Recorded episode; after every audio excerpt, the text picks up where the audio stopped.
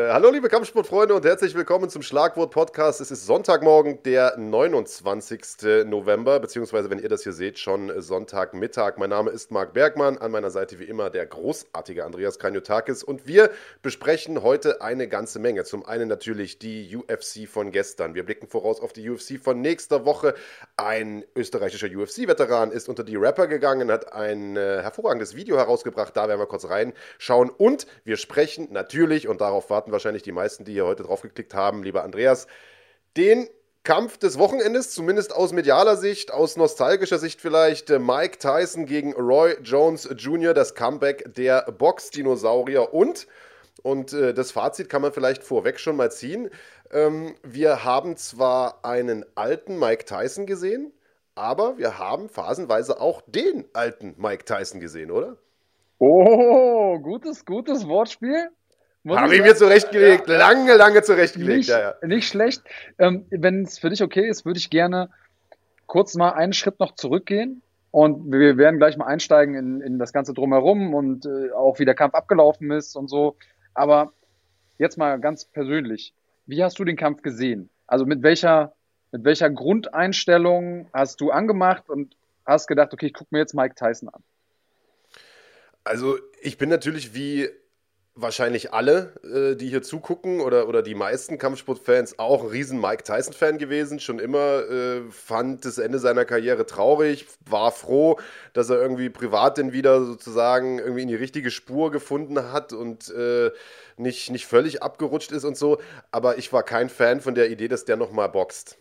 So, weil in dem Alter und äh, klar, die Videos, die man gesehen hatte, diese kurzen Snippets, in denen er da Schatten geboxt hat, das sah schon aus wie der Mike Tyson von früher, so ehrlich muss man sein. Und man hat das ja auch zwischendurch immer mal wieder gehabt in den letzten Jahren, dass er mal irgendwelchen MMA-Kämpfern ein paar Tipps gegeben hat und so ein bisschen Schattenboxen und so weiter. Das sah schon alles cool aus, explosiv und wie man ihn kennt. Aber ich konnte mir ehrlicherweise nicht vorstellen, dass er das über einen kompletten Kampf äh, hinweg durchhält. Deswegen bin ich doch eher skeptisch rangegangen und habe auch, das muss ich ehrlicherweise sagen, ich weiß gar nicht, ob ich es im Podcast gesagt habe, aber ich habe äh, das so im, im Freundeskreis, wenn, wenn wir uns darüber unterhalten haben, äh, echt gedacht, dass, ähm, dass der es echt schwer haben wird gegen Roy Jones, den ich für einen technisch einfach besseren Boxer äh, gehalten habe, zumindest jetzt in dieser Phase der Karriere, vielleicht auch schon früher, man weiß es nicht. Roy Jones war einfach schon immer ein hervorragender Techniker. Äh, das heißt, ich habe das Ding nicht nur mit gemischten Gefühlen mir angeguckt, sondern eher mit so einer Stimmung, naja, bringen wir es hinter uns. Wurde aber Gott sei Dank enttäuscht. Äh, eines Besseren belehrt, nicht enttäuscht. Ja, also hat es ja. mit, mit, deiner Befürchtung nicht recht in dem Moment. Ja, ja, das, ja, ja, so wollte ich sagen, genau. Ja, ich glaube, das ist so ein Gefühl, das auch viele der Mike Tyson-Fans, über die du ja gesprochen hast, teilen, dass man die ganze Zeit das Gefühl hat oder die Hoffnung, bitte, bitte lass ihn nicht so schlecht aussehen. Ich will nicht erleben, dass er da jetzt sang- und klanglos untergeht, weil klar, sein Gegner, ähm, der ja im Prinzip nicht das ist, der ist ja nicht der Gegner von äh, Mike Tyson gewesen, sondern der ist ja selbst einer der größten Boxer aller Zeiten und jetzt aber in diesem Build-up ist nochmal klar, wie viel größer Tyson einfach in der öffentlichen Wahrnehmung ist, weil äh, Roy Jones Jr. immer nur als ja, Tysons Gegner quasi genannt ja. wurde. Ähm, super spannender Kampf, aber auch ich habe irgendwie die ganze Zeit im, in der Magengrube so dieses Gefühl gehabt, dass ich immer habe, wenn die Großen nochmal kämpfen. Und man weiß, sportlich sind sie über den Zenit. Und ich glaube, das kann man auf jeden Fall sagen, ohne große Diskussionen auszulösen, dass Mike Tyson sportlich über den Zenit ist. Ähm, und immer die Frage, welche Version sehen wir denn da? Ähm, aber, und äh, ja, jetzt können wir vielleicht auch mal ein bisschen in den Analyseteil einsteigen wir wurden ja alle irgendwie positiv überrascht. Vor allen Dingen, sage ich mal, die erste Hälfte des Kampfes. Da hatte man noch mal so ein bisschen das Gefühl, ja, Nostalgie, alte Mike Tyson, ja. diese, diese Might-Bewegungen, alter Vater.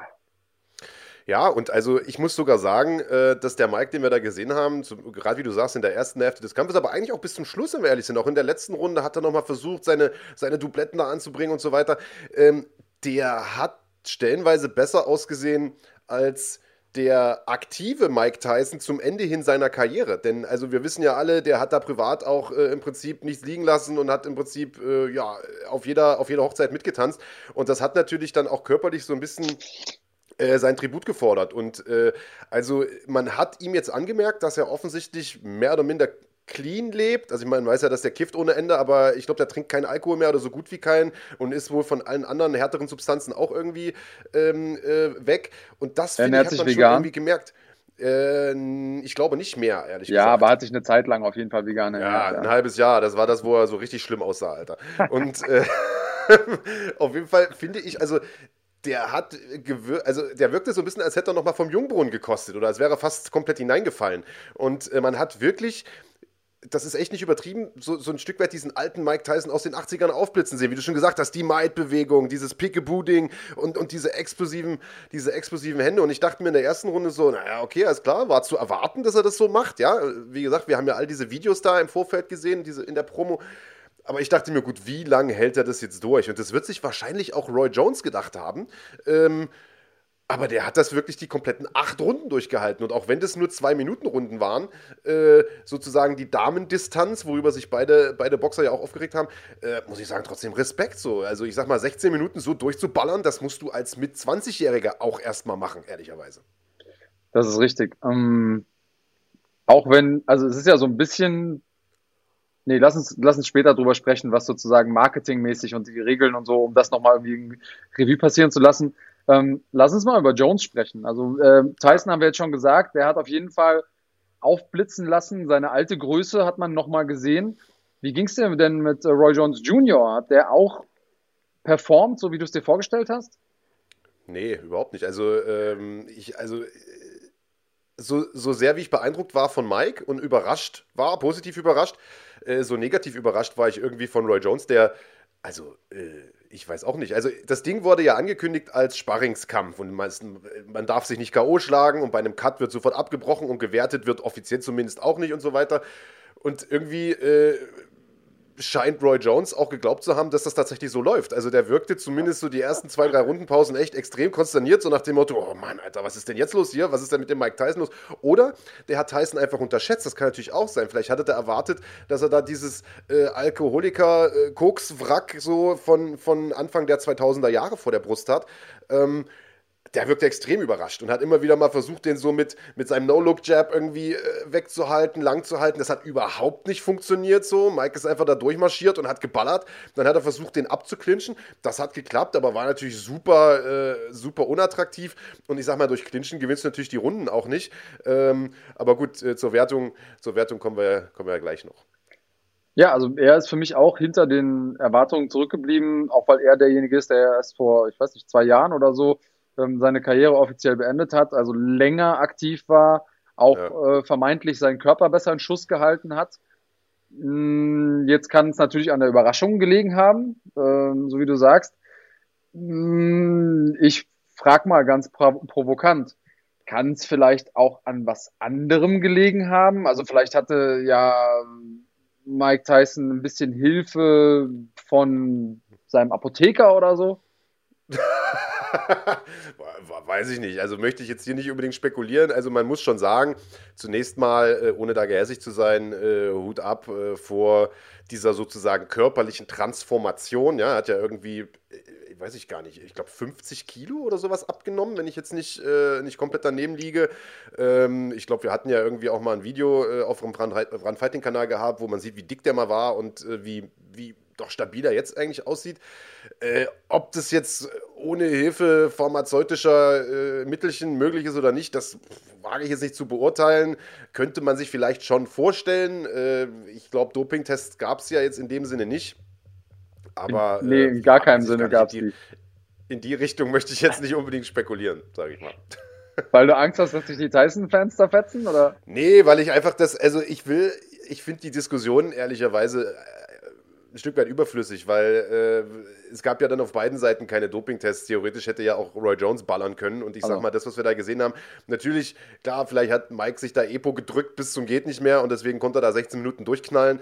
Kann sein. Äh, aber ich, ich will jetzt einfach nicht diese Tatsache in den, in den Schatten stellen, dass der einfach vom Mindset her, vom gesamten Auftreten her, von der gesamten Körpersprache her wirklich wirkte wie der Boxer, den wir früher äh, geliebt haben. So, weißt du, also der, man hat ja auch, der hat ja nach seinem letzten Kampf, als er da irgendwie so desaströs auf dem Stuhl, also gekämpft hat und auf dem Stuhl aufgegeben hat gegen Kevin McBride, hat er gesagt, ich habe das nicht mehr in mir oder so, sinngemäß, ich Boxen, äh, habe, ich habe nicht mehr den Biss dafür, sage ich mal. Ich weiß nicht mehr genau, wie es Zitat war. Äh, Und dieser Biss, der war irgendwie wieder da, hatte ich das Gefühl. Denn wenn der in seiner Ecke saß, so, das war der Gesichtsausdruck vom alten Mike. Und wenn Rafael Cordero ihm da mit äh, Schimpfworten bestückt äh, sozusagen äh, eingeschworen hat auf die nächste Runde, dann wirkte der wirklich wie, alles klar, Alter, den bringe ich um, als ob es um eine WM geht, Mann. Und das, äh, das will ich jetzt nicht schlecht reden, indem ich darüber spekuliere, wie viel Mike da Testo geballert hat oder irgendwas anderes. So, klar okay. ist es vorstellbar. Mit 54, glaube ich, ist er ja jetzt. Ist schon schwierig, in so kurzer Zeit so eine Form zu erreichen. Unmöglich ist es aber vielleicht auch nicht. Also ich meine, nur weil ich nicht so aussehe, heißt es ja nicht, dass, äh, dass man das nicht trotzdem schaffen kann, äh, auch mit 20 Jahren mehr auf der Uhr. Also ich weiß ich gar nicht, ich will da jetzt in die Richtung nicht spekulieren. Also ich höre da zwei Sachen raus. Erstens, Minus mal Minus ist gleich Plus. Also wenn beide stoffen dürfen, ist alles gut. Und zweitens... Ja klar, hast du bei Pride gesehen.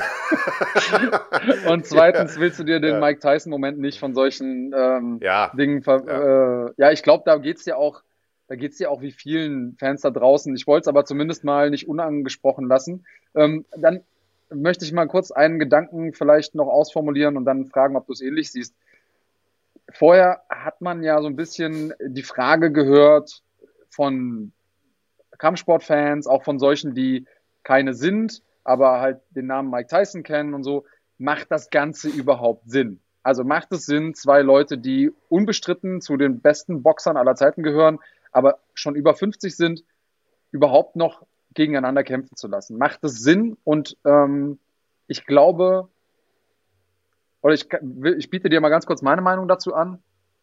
Für mich macht es in dem Setting, das wir gesehen haben, absolut Sinn. Denn es war ja, um mal irgendwie den englischen Terminus zu verwenden, ein Exhibition-Match. Also es sollte etwas zur Schau gestellt werden. Und die offizielle Version sozusagen der Kommission war auch, die beiden sollen ihre boxerischen Fähigkeiten zur Schau stellen.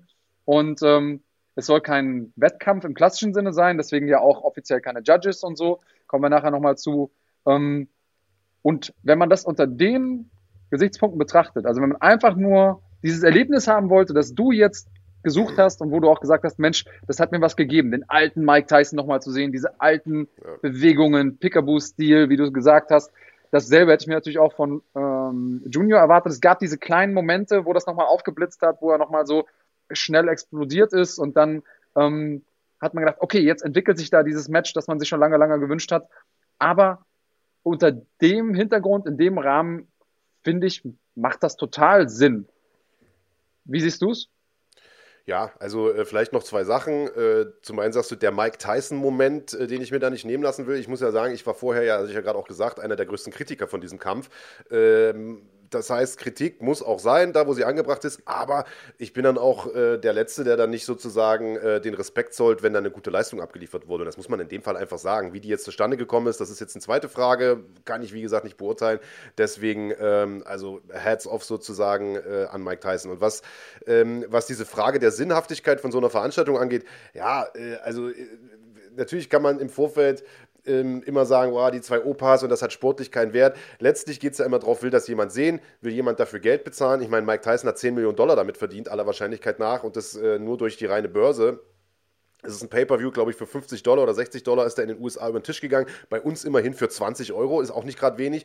Und ich denke mal, einige werden sich das angeguckt haben. Und das ist ja eh so eine Frage, die äh, häufig kommt, wenn so zwei ältere Leute gegeneinander kämpfen und das medial ein bisschen aufbereitet wird. Dann kommt so eine Frage ja häufig nicht von Kampfsportleuten, sondern von Leuten aus, sagen wir mal zum Beispiel dem Fußball oder so, oder die aus irgendeiner anderen Sportart kommen. Denn wenn du als Fußballer, was weiß ich, Mitte 30 bist, dann bist du im Prinzip schon nicht Rentner, da bist du im Prinzip, da klopfst du schon am Sarg an, sage ich jetzt mal, ja, also aus sportlicher Sicht. Aber im Boxen ist es nicht so, das brauche ich dir nicht zu erzählen und gerade die Schwergewichte oder im Kampfsport allgemein und gerade Schwergewichte können bis ins hohe Alter hinein äh, noch gut performen, das hat George Foreman gezeigt. Bernard Hopkins, und der ist kein Schwergewicht, äh, hat noch einen WM-Titel geholt mit, ich muss jetzt lügen, ich glaube, Anfang 50, 52, 51 oder also spätestens aber mit Ende 40. Also der war auch super alt. Und das war nicht, das waren keine Schaukämpfe, sondern das war wirklich. Ähm, das war wirklich Top-Level-Competition. Und ich sag mal, das ist schon machbar im Kampfsport. Deswegen glaube ich schon, dass so ein Kampf Sinn machen kann, wenn das am Ende ein unterhaltsames Duell ist. Und das, das war es ja über weite Strecken. Und ganz ehrlich, wenn Roy Jones das Ding ein bisschen ernster genommen hätte oder in einer ähnlich guten Form angetreten wäre wie Mike Tyson, ich glaube, dann hätten wir äh, letzte Nacht einen absoluten Klassiker nochmal sehen können. Okay, also ich glaube, ähm, was das Sportliche angeht, haben wir jetzt schon mal so das, das Gröbste besprochen. Lass uns nochmal zu den Regeln kommen und dem ganzen Drumherum. Ja. Äh, erstmal ist es ja so, wir haben es schon mal vorher besprochen, wir haben es auch schon mal gesagt, es gab also keine offiziellen Judges. Trotzdem gab es ja Judges, die da, äh, die da saßen. Ähm, das waren drei ehemalige äh, Champions, die das dann ja. quasi inoffiziell punkten sollten. Äh, positive Sache an der, an der Geschichte war, dass es ein Open Scoring gab. Das heißt, man hat die, nach jeder Runde quasi direkt erfahren, äh, wie es steht. Mm, es sollte einen Titel geben, der dann auch äh, ja offiziell, inoffiziell quasi zum äh, dem Sieger bereitstand. Und ähm, natürlich gab es diese besonderen Regeln mit ähm, dickeren Handschuhen, zwei Minuten Runden anstatt drei Minuten Runden. Das ist schon gesagt. Und natürlich, ach so, und die beiden sollten sich nicht K.O. schlagen, solche Dinge. Und natürlich ja. ist es da, und das will ich vielleicht einmal gesagt haben, natürlich ist es Aufgabe der Kämpfer, in dem Moment zu sagen, ja, das will ich aber gar nicht. Ich will nicht die Frauendistanz kämpfen und ich will gar nicht die dicken Handschuhe. Und am Ende des Tages sagt vielleicht doch so eine kleine Stimme hinten in meinem Kopf so, ah, eigentlich ist auch schon gar nicht schlecht, dass es nur zwei Minuten Runden sind, weil dann habe ich noch ein bisschen mehr Spritzigkeit und so. Also wie viel da sozusagen der das ist, was sie nach außen kommunizieren müssen und wie viel das ist, was sie tatsächlich denken. Und ich will beiden nicht absprechen, dass sie immer noch echte äh, Wettkämpfer sind. Ähm, aber ich glaube, hm, teilweise haben die die Dinge dann auch schon gerne entgegengenommen. Ähm, ja, aber wie hat sich das für dich am Ende dargestellt? Also fandest du das Setup, die Bühne, die da bereitet wurde, sinnvoll mit diesem nicht offiziellen Punkten und dem Gürtel und, und dem ganzen Außenrum? Naja, also ich sag mal, nachdem wir jetzt ja äh, unheimlich viel Lob verteilt haben, zumindest für Mike, äh, Tyson, äh, können wir jetzt ja vielleicht mal anfangen, ein bisschen rumzukritisieren, denn das Ganze drumherum war natürlich scheiße. Also so ehrlich muss man sein und wir werden da gleich auch noch ein bisschen tiefer reingehen, was auch diese Punktwertungen angeht, die es natürlich trotzdem gab. Äh, vielleicht nochmal zum Verständnis, weil alle sagen, Mensch, das ist doch jetzt ein Unentschieden gewesen und es wurde doch gepunktet und so weiter.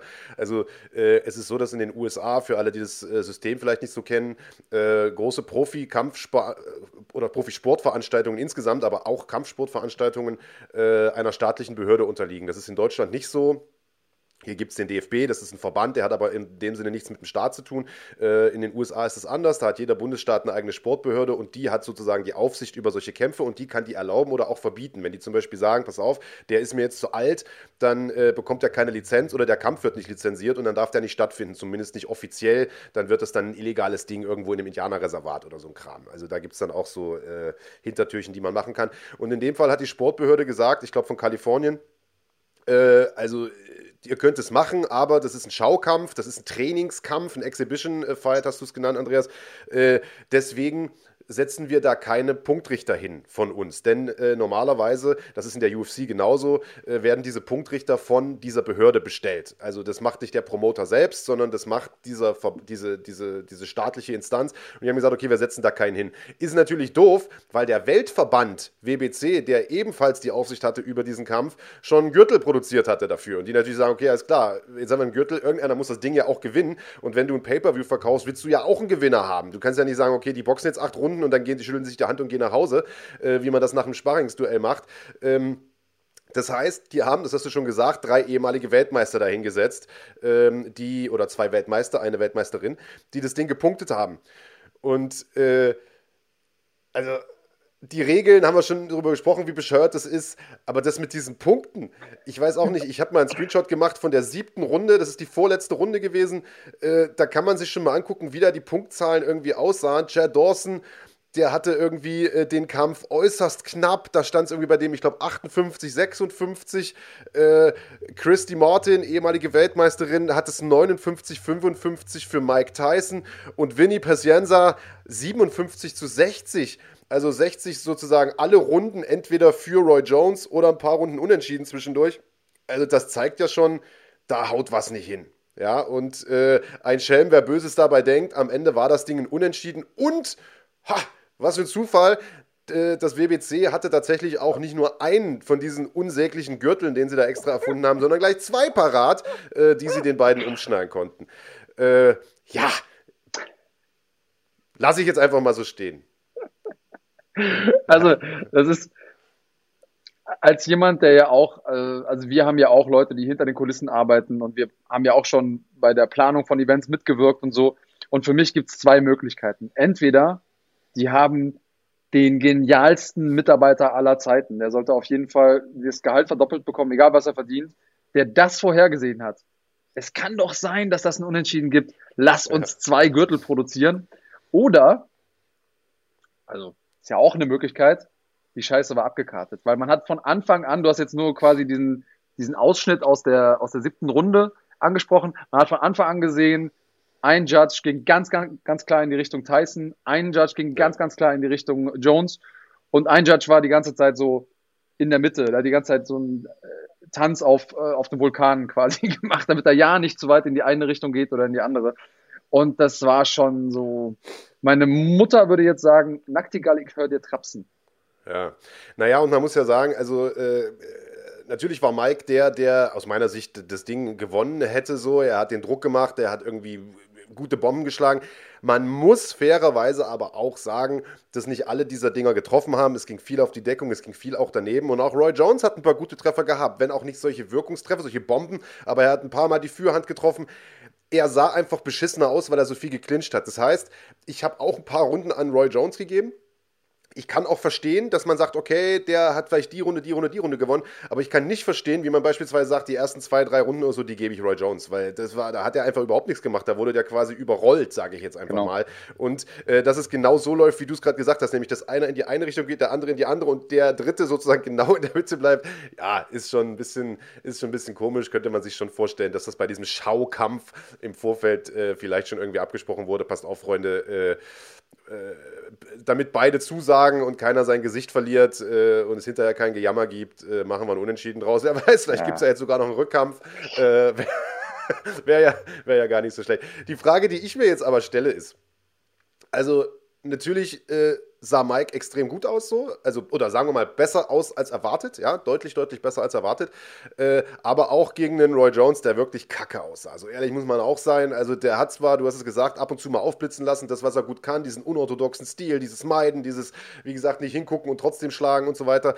Ähm, aber der wirkte nicht mehr ansatzweise wie der alte Roy Jones. Das heißt, man kann natürlich jetzt äh, sich die Frage stellen, ähm, wie würde Mike Tyson gegen einen aktuell aktiven Schwergewichtsboxer aussehen, mit der Leistung, die er da gestern hingelegt hat, über drei Runden und so weiter, äh, aber mit der Explosivität, mit dem Tempo, das er hatte. Ähm, Könntest du dir vorstellen, dass er gestern ein bisschen Blut geleckt hat und sagt, ich, ich greife nochmal an? Weil das könnte ich mir ehrlich gesagt schon vorstellen. Der wirkte so, als ob er zurück in seinem Element ist. Daran aber angeschlossen gleich die zweite Frage, äh, wie würde er denn da abschneiden? Und da rede ich jetzt nicht mal von den, von den Deontay Wilders und Tyson Furies und, und Anthony Joshuas dieser Welt, sondern gegen so die zweite, dritte Reihe der Schwergewichte. Also er hat ja auch, glaube ich, diese Legends Only League wo dann nur quasi Leute von dem Format, großartige ehemalige Boxer, die über den Zenit sind, aber nochmal irgendwie was machen wollen, ähm, kämpfen. Und ich glaube, in dem Kontext, ey, super. Hat er auch vorher schon irgendwie in Interviews gesagt, dass das auch so eine Sache ist, über die er offen nachdenkt. Hm, deine Frage zielt ja, glaube ich, jetzt eher in die Richtung, ob er noch mal an echten Wettkämpfen teilnehmen würde. Ähm, ja. Ich würde meine Antwort gerne aufteilen. Ähm, es kommt gleich noch eine Einschränkung, aber ich sag mal so, den Mike Tyson, den wir ähm, heute gesehen haben, oder heute Nacht, in der Nacht von gestern auf heute, der hätte mit Sicherheit die Chance, um es mal in deinen Worten zu sagen, mit der dritten Reihe mitzuhalten. Und also ganz im Ernst, wenn du so ein Ding kassierst, ist mir egal, wie alt der ist, dann gehst du schlafen, wenn du nicht hervorragend austrainiert bist und ähm, wenn du nicht weißt, wie du dich verteidigen musst. Deswegen, das, das kann ich mir schon vorstellen. Ähm, zweite Reihe wird, glaube ich, schon knapp. Äh, und ganz oben, das will keiner sehen. Und das, das brauchen wir auch nicht. Auf der anderen Seite, und das ist quasi die Einschränkung, Digga, der kann nicht an Wettkämpfen teilnehmen, weil der niemals in diese Form kommt, wenn er getestet wird. das ist einfach so. Also, und du kannst mir halt erzählen, was du willst. Mike Tyson hat während seiner offiziellen Karriere schon zugegeben, dass er äh, Partydrogen, also sprich äh, Kokain konsumiert hat und das irgendwie versteuert hat bei den Urintests irgendwie so ein, so ein, ich will es mal sagen, eine Art Dildo hatte, wo er dann irgendwie Urin eingefüllt hat von, von seiner Frau oder äh, von, von, seinen äh, Kindern später. Und da, weil die gucken dir ja zu, da ne, haben wir schon mal drüber gesprochen im Podcast, die gucken dir ja zu. Und dann sieht das so aus, als käme das aus deinem Penis. ist aber nicht deiner, sondern irgend so ein, so ein Plastikteil und dann kannst du das da rausdrücken. Also hat er schon selber erzählt, dass er das gemacht hat für Kokain. Das ja. heißt, also wenn der, wenn die Tests irgendwie legit sind, du kannst mir nicht erzählen, dass jemand, der sowas gemacht hat, dann nicht später auch sagt, ja, und mit der, mit der ähm, äh, Entwicklung, die er durchgemacht hat, alles gut, ich will dem gar nicht, gar nichts wegnehmen. Es ist so, wie du sagst, äh, der hat jetzt niemandem irgendwie gehörig, gehörig wehgetan und irgendwie Fair Play und, und gleiches Recht für alle, aber in einem, in einem regulären Wettkampf, der sauber abläuft, brauchen wir nicht. Schickt eure Hass-Mails gerne äh, auf Instagram an bdgraniotak. Nein, also ich bin, äh, ich bin schon bei dir, aber äh, lass, uns, lass uns gar nicht so lange drauf rumreiten, sondern einfach äh, den, den Moment so ein Stück weit genießen. Ich bin einfach froh für alle, die jetzt hier zugucken und eben nicht nur Boxen schauen, sondern vielleicht auch sich im MMA auskennen was ja hoffentlich die meisten sind, äh, die hier heute als Zuschauer dabei sind. Ich bin ja froh, dass das äh, nicht so ein, so ein Fedor-Moment war. Ja? Also ja. Fedor im Prinzip so eine, für mich immer so ein bisschen der Mike Tyson des MMA-Sports, irgendwie die absolute Legende, der, über den es irgendwie keine zwei Meinungen gibt, den alle super finden, der aber eben äh, nicht so ein Kevin McBride oder der hatte so einen Kevin McBride-Moment, aber hat dann trotzdem noch weiter gekämpft so und, und hat nicht aufgehört. Und das bis heute. Also der soll nächstes Jahr auch schon wieder kämpfen, ist mittlerweile auch, ja, also Ende 40 schon, oder? Weiß ich gar nicht, wie alt Fedor ist. Ja. Ähm, muss ich nicht haben und ich bin froh, dass wir einen Mike gesehen haben, der überrascht hat und zwar positiv überrascht hat und damit denke ich, wollen wir es vielleicht auch bewenden lassen. Also und ich denke, ja. und damit können wir es vielleicht auch abschließen, Andreas, ich denke, so ein, so ein, so ein WM-Kampf nochmal, selbst wenn es irgendeine so zweitklassige Verbandsgeschichte wie WBU ist oder, oder was weiß ich, äh, also das, das werden wir, glaube ich, auch nicht nochmal sehen. Nee, ähm, also vielleicht also hoffe ich. kurz noch zweimal die Brücke geschlagen zum MMA. Ähm, für die Leute, die jetzt mit Boxen gar nichts anfangen können und sich wünschen, dass wir zurück zum MMA kommen, machen wir jetzt gleich. Erstens schön zu sehen, dass wir Rafael Cordero gesehen, in der, äh, gesehen haben in der Ecke von Mike Tyson, ja. weil der ja einer der, ja, sich mal oldschool, lang etablierten MMA-Coaches ist, einer der ganz großen äh, im Spiel und äh, dass die beiden sich gefunden haben und dass es da auch immer wieder Kontakte gibt. Also UFC-Präsident Dana White ist ein guter Freund von, äh, von Tyson. Tyson immer wieder auch mit MMA-Größen gesehen und irgendwie Tipps äh, weitergegeben, hast du ja vorhin schon gesagt. Und ähm, Roy Jones Jr. hat ja immer wieder die Anspielung gemacht, dass er gegen Anderson Silva kämpfen möchte. Und äh, der hat jetzt äh, seinen letzten UFC-Kampf gehabt vor kurzem, ist von der UFC entlassen worden. Und das wäre jetzt was, was man genauso nachholen könnte. Jetzt kann man sich da auch wieder fragen, braucht man das, will man das? Aber ich glaube, es gibt Leute, die sich das angucken würden und ähm, ich würde mich nicht wundern, wenn das zustande käme. Würdest du es dir angucken? Also du hast ja diese Legends Only League angesprochen. Äh, Wäre wahrscheinlich gar nicht so unwahrscheinlich, dass der Kampf da tatsächlich irgendwie vielleicht mal stattfindet, denn äh, traurigerweise, also mir tut ja Anderson Silver fast schon ein bisschen leid, äh, der wurde ja nun von der UFC auch entlassen und äh, nach seinem letzten Kampf, wo er wirklich desaströs schlecht auch aussah und äh, Dana White hat hinterher gesagt, ja, also, also darauf angesprochen wurde, naja, äh, dürfte der jetzt, der hat ja noch einen Kampf offen eigentlich im UFC-Vertrag, dürfte der woanders kämpfen, weil eigentlich dürfte es ja nicht sozusagen, ja, weil der den Vertrag mit der UFC noch nicht vollständig erfüllt hat. Und Dana White hat gesagt, ja, was soll ich dem Stein in den Weg legen? Ich hoffe aber, er kämpft nicht mehr so. Und äh, da konnte man sich schon denken, gut, äh, dauert jetzt vielleicht ein halbes Jahr, dann kommt er bei einem der üblichen Verdächtigen unter, irgendwo in Asien, in Russland oder vielleicht äh, bei Bellator in den USA. Aber die haben alle abgelehnt. Alle haben gesagt, nee, den haben wir keinen Bock zu verpflichten der soll mal lieber aufhören. Äh, und ich glaube, das hat nicht nur was mit äh, das sind, glaube ich, nicht nur gut gemeinte Ratschläge oder, oder äh, Empathie für Anderson Silva, sondern ich glaube eher, das hat auch damit was zu tun, dass Anderson Silva natürlich auch richtig viel Kohle aufruft, wenn er kämpft. Äh, also der verdient wirklich Andreas Kraniotakis Money, das muss man ganz ehrlich sagen. Und äh, deswegen, also wenn schon diese großen Ligen, die ja nur wirklich mit Geld um sich schmeißen, gerade One, die für einen Haufen Kohle Vitor Belfort noch verpflichtet haben und so und alles Mögliche, wenn selbst die keinen Bock haben auf den, äh, dann weiß ich nicht, ob, äh, ob diese Legends Only League das Geld aufbringen kann, den für einen Kampf gegen Roy Jones zu verpflichten. Denn äh, das Geld muss ja auch wieder reingespielt werden. Und ich glaube einfach, der Mainstream-Appeal ist nicht so da. Also das ist jetzt nicht wie Mike Tyson, wo, wo die halbe Welt sagt, wow, gucke ich mal rein, sondern das ist eher doch was für eine, für eine kleinere äh, Szene. Also weiß ich nicht. Ich könnte mir vorstellen, dass man den Kampf machen möchte, aber ob das irgendwie finanzierbar ist, weiß ich gar nicht. Oder ob Anderson Silva sagt, gut, da mache ich halt Abstriche für. Äh, keine Ahnung. Okay, anders gefragt, wie viel Euro wärst du bereit auszugeben für den Kampf? Gar keinen einzigen Euro. Also ich will Anderson Silva schon seit vielen Jahren nicht mehr sehen. Ähm, das interessiert mich einfach nicht. Und also, und ich muss sagen, nach gestern Abend habe ich auch keinen Bock mehr, Roy Jones zu sehen, ehrlicherweise. Also der hat mich auch echt überhaupt nicht vom Hocker gerissen. Und ich habe mir die letzten Kämpfe von dem angeguckt, die da alle in Russland und was weiß ich, wo er äh, da unterwegs war, äh, gemacht hat. Da war er natürlich auch schon nicht mehr der Alte. Allein schon, weil er da im Halbschwergewicht geboxt hat und nicht wie früher im Mittel- und Supermittel und so. Aber äh, das, also äh, man hat einfach ihm das Alter angemerkt und dann ist da für mich auch der Reiz weg, mir das anzugucken. Ich will junge Leute sehen, die, ähm, ja, die im, im, im Zenit ihrer Karriere sind und nicht, nicht weit darüber hinaus. Okay, also genug Rentner-Shaming. Ähm, du hast natürlich ja. teilweise recht. Äh, es ist ein Sport für junge Leute, aber anders als jetzt zum Beispiel im, im Fußball bleibt man länger jung. Ähm, und ja. vielleicht lassen wir das auch irgendwie so als, äh, als Schlusswort stehen denke, da haben wir ein bisschen was aufgearbeitet für all die Leute, die äh, da nochmal so ein bisschen Einordnungswunsch hatten und äh, den Kampf irgendwie nochmal ein bisschen aus unserer Perspektive sehen, hören wollten. Ähm, vielleicht ist für euch was dabei. Lasst uns doch gerne mal einen Kommentar äh, unten hier in der Spalte. Und wo ihr gerade dabei sind, drückt mal einen Daumen hoch und ähm, abonnieren und Glocke hilft natürlich auch immer. Oder einen Daumen runter, scheißegal. Hauptsache ihr drückt irgendeinen Daumen.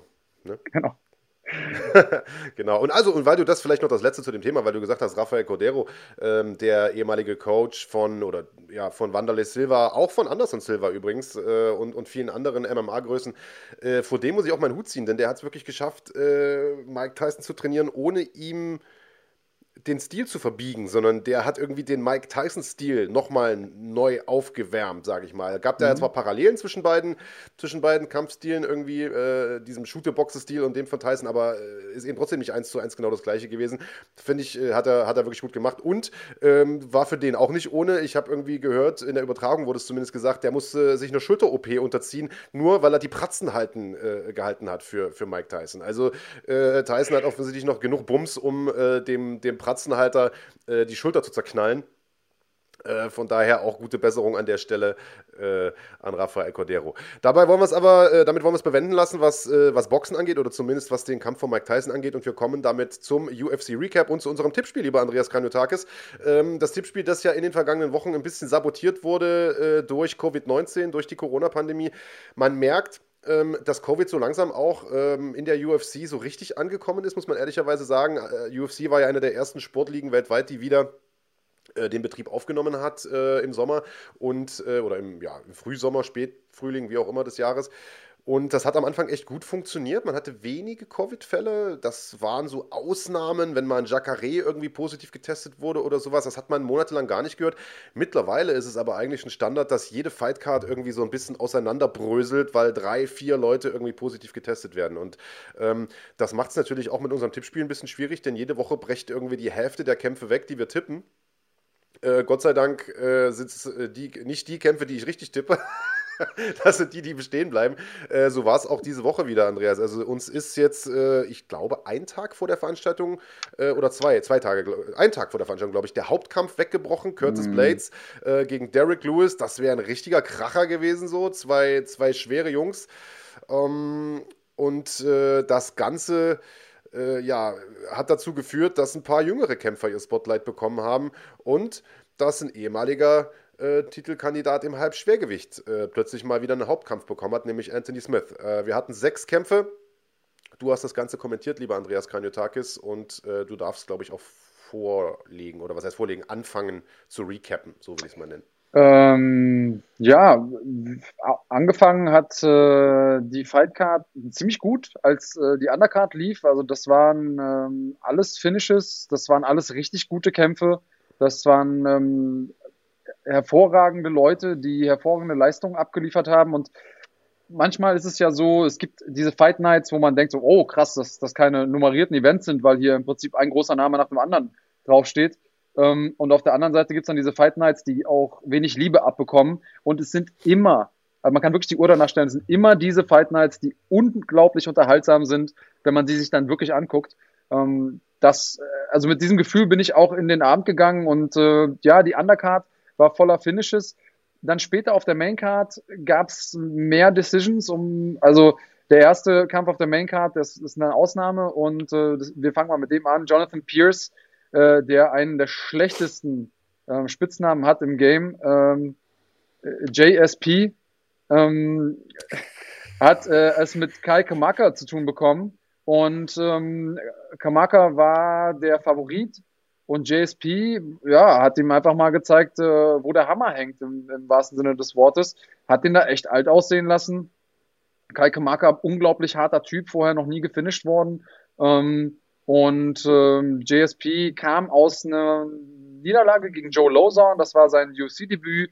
Und ich glaube, da haben viele Leute gedacht, okay, da ist er früh K.O. gegangen, der wird mit Kamaka nicht mithalten können. Äh, The Fighting Hawaiian, wie er sich nennt.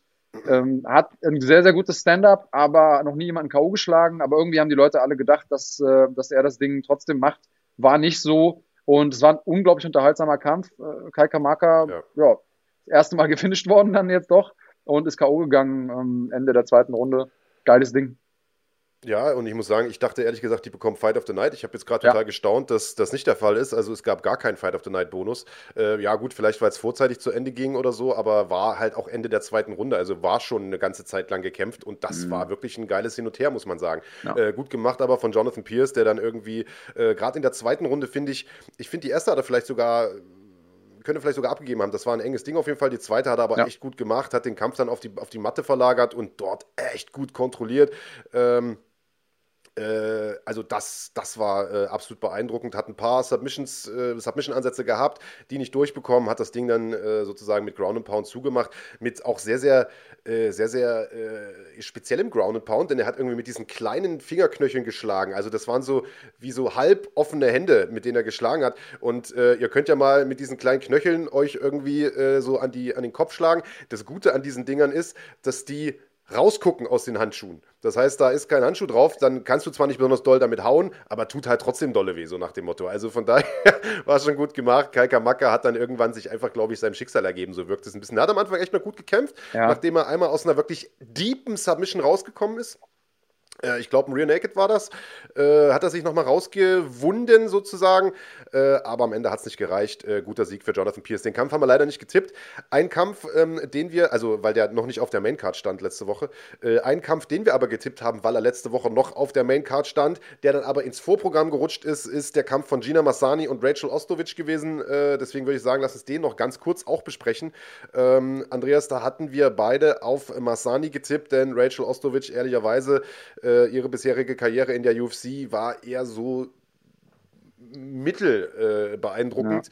Ja. Ähm, und äh, die brauchte unbedingt auch mal einen Sieg. Hat, glaube ich, jetzt irgendwie die letzten paar Kämpfe verloren. Naja, und äh, den Sieg hat sie auch diesmal wieder nicht geholt. Äh, ganz im Gegenteil, wurde relativ spektakulär gefinisht mit einem Frontkick zum Körper und ein paar äh, Brettern hinterher.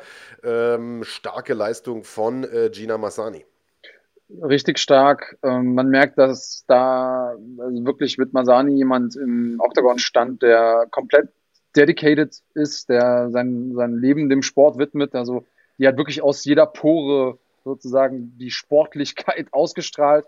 Und ähm, auf der anderen Seite, Ostovic hat insofern gut ausgesehen, weil sie unglaublich tough war. Also die hätte schon viel, viel früher aus dem Kampf gehen können und da wäre keiner böse gewesen, wenn sie da mal irgendwie unten geblieben wäre oder äh, gesagt hätte, ey, ich suche mir jetzt hier einen leichten Ausweg. Als Kämpfer gibt das auch, dass man irgendwie dann mal am Boden irgendwie sich zur Seite dreht und sich doch ein bisschen mehr treffen lässt oder keine Ahnung. Also das hat sie nicht gemacht. Also tough ist die gute, das darf man ja nicht absprechen. Ähm, Kämpferherz, aber sie war auf jeden Fall mindestens eine Klasse schlechter als Masani, ganz klar. So ist es. Masani hatten wir beide auch getippt. Du hast gesagt nach Punkten, ich durch TKO, dementsprechend 2 zu 1 äh, im ersten gewerteten. 50 Sekunden. Äh, 50 Sekunden. Ja, ist manchmal eben so. Ja? 50 Sekunden trennen eben Gewinner und Verlierer äh, im Tippspiel manchmal voneinander. Ja. Ähm, Nächster Kampf auf der Main Card, äh, da springen wir jetzt sozusagen wieder zurück nach oben, war auch ein Damenduell. Norma Dumont gegen Ashley Evans Smith und das ist ein Kampf, den wir auch nicht getippt haben. Ähm, zum Glück muss man sagen, denn ich hätte Ashley Evans Smith echt stärker eingeschätzt. Ich äh, mhm. weiß jetzt gar nicht genau, wie ich, wie ich das Ding äh, getippt hätte. Ich hätte wahrscheinlich trotzdem auf Dumont getippt, aber dass sie so auseinandergenommen wird von Dumont, also Ashley Evans Smith meine ich, das hätte ich nicht erwartet. Also die Dumont hat das wirklich extrem stark gemacht, war im Stand besser, war eben am Boden Welten äh, besser und äh, hat da drei Runden lang wirklich. Äh, also ich möchte sagen, dass, die hat sie ganz schön verprügelt da. Und äh, das hat man auch auf den Punktzetteln gesehen. Am Ende gab es da sogar äh, eine 10 zu 8 Runde und das wird wahrscheinlich die zweite gewesen sein. Ja. Äh, und also von allen. Das war, von allen Referees. Ja, ja, von allen ja. Punktrichtern, genau. Also das war schon eine richtige Hinrichtung, muss man sagen. Ja, das, das war im Prinzip, hat sie mit ihr gespielt, so ein bisschen wie die Katz mit der Maus. Das hätte man so nicht gedacht. Vor allen Dingen Ashley Evans Smith, brandgefährliche Ringerin eigentlich. Also ja. da, Ringer sind ja immer auch gute Athleten, weil sie einfach ihr Leben lang daran gewöhnt sind, viel, viel, viel und immer weiter zu, ähm, zu trainieren und ihren Körper zu formen. Ähm, Dumont war bislang noch nie siegreich in der UFC. Das war auch ähm, ihr sechster Kampf und der und jetzt der zweite in der UFC. Also man hätte es einfach nicht gegeben. Ich glaube ja, dass mit Evan Smith irgendwas nicht gestimmt hat. Ich glaube, dass, äh, keine Ahnung, ob die krank war oder verletzt oder irgendwas privat vorgefallen ist, weil dass sie den Kampf verliert, das kann natürlich passieren, aber dass sie ihn so verliert, meiner Meinung nach ist da irgendwas passiert. Also ähm, das ist nicht die beste Kämpferin der Welt, um Gottes Willen. Es kann Amanda Nunes oder, oder äh, Valentina Shevchenko, aber mehr hätte ich mir da schon erwartet. Hm, naja, wird für sie jetzt natürlich auch eng, ja. Ist nur ein Sieg in den letzten fünf Kämpfen. Äh, schwierig also für Ashley Evans Smith, die äh, jetzt dringend mal wieder einen Sieg bräuchte. Norma Dumont stark gemacht, du hast es gesagt, zwei UFC-Kämpfe, den ersten verloren, allerdings gegen Megan Anderson, da ist sie in ein Brett reingelaufen, ist K.O. gegangen, kann mal passieren, das erste Mal auf der großen Bühne. Ähm, jetzt eine solide Veteranin geschlagen, äh, sind wir mal gespannt, wie es mit ihr weitergeht. Wie gesagt, den Kampf haben wir nicht getippt, deswegen wollen wir gar nicht allzu lange drauf rumreiten. Auch den nächsten Kampf, den haben wir nicht getippt, denn auch der stand letzte Woche nicht äh, auf der Maincard, trotzdem wollen wir kurz besprechen, denn das war auch ein sehr, sehr dynamisches Duell Duell, um es mal vorsichtig zu sagen. Bill Aljo äh, hat es zu tun bekommen mit Spy Carlisle. Spy Carlisle, einer, den ich persönlich immer ziemlich cool finde, seitdem der in der UFC ist, ist so ein kleiner Wirbelwind, einer, der immer actionreiche Kämpfe äh, abliefert. Und der auch hier wieder einen sehr, sehr coolen Kampf draus gemacht hat, ein sehr, sehr äh, actiongeladenes Duell draus gemacht hat, der mit Bill Aljo aber äh, einen vor der Brust hatte, der, glaube ich, einfach eine Nummer zu äh, gut für ihn äh, war. Ähm, das Ganze war ein Kampf, der sich überwiegend am Boden abgespielt hat wo Carlyle immer wieder versucht hat rauszuscramblen, aber am Ende immer wieder die schlechtere Position erwischt hat oder abbekommen hat, weil Aljo äh, einfach ein sehr, sehr dominantes Ground-Game hatte. Carlyle, einer von den Kämpfern, die man einfach gerne sehen will, weil man weiß, es gibt immer Action.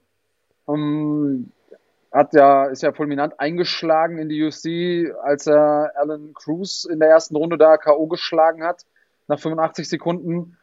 Gegen äh, Billy Quarantillo ist es so gewesen, dass er sich früh verausgabt hat, weil das eben sein Kampfstil ist, äh, frühe Finishes und das in der Gewichtsklasse, dafür ist er ja bekannt geworden sozusagen. Das war auch vor der äh, UFC sein, sein Ding. Und ich hatte ein bisschen das Gefühl, dass er Lehren gezogen hat aus dem letzten Kampf und sich nicht überpacen wollte. Und dann war er irgendwie in so einer Zwischenwelt gefangen. Also er hat am Anfang zwar aufs Gas gedrückt, aber nicht so viel, wie man es muss, um die Leute dann zu überrumpeln, weil die noch nicht im Kampf angekommen sind oder weil man eben einfach am Anfang explosiver und stärker ist und das ausnutzen kann. Und dadurch konnte er seine große Stärke nicht ausspielen.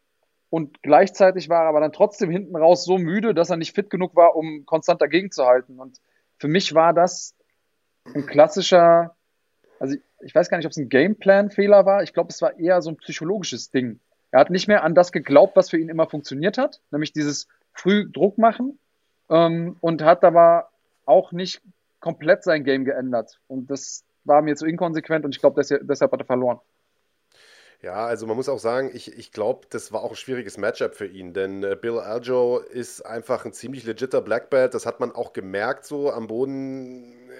Carlyle ist einfach solide, aber eben nicht so gut. Weißt du, das, das, die Amis sagen nicht umsonst, there's levels to this und das hat man an dem Tag einfach gemerkt. Bill Aljo äh, also stabilen Sieg eingefahren, dominanten Sieg, auch alle drei Runden gewonnen auf allen drei Punktrichterzetteln und hat damit seinem, wie ich finde, geilen Spitznamen wieder mal alle Ehre gemacht, nämlich Senor Perfetto.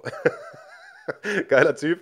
Ähm, kommen wir weiter. Also, wie gesagt, auch das Ding nicht getippt. Äh, nächster Kampf im Schwergewicht und den haben wir getippt. Und da muss ich sagen, war ich echt überrascht, äh, dass äh, der Kampf so deutlich ausgegangen ist gegen Josh Parisian, über den wir letzte Woche noch gesprochen haben. Der hatte einen super langen Weg in die UFC, war zweimal bei der Contender-Serie, zwischendurch einmal bei TAF und hat äh, seine Kämpfe dort auch immer gewonnen und so, aber wurde trotzdem nie eingeladen und die haben immer gesagt, komm, ey, einen musste man noch gewinnen und ein, hol mal noch einen Sieg hier und hol mal noch einen Sieg da. Und äh, beim, beim letzten Contender Series Ding irgendwann im Sommer diesen Jahres hat dann Dana White gesagt, komm jetzt, Alter, jetzt komm rein in die UFC, wir brauchen Schwergewichte, du hast dich ja bewiesen, der Weg war lang und du hast das durchgestanden.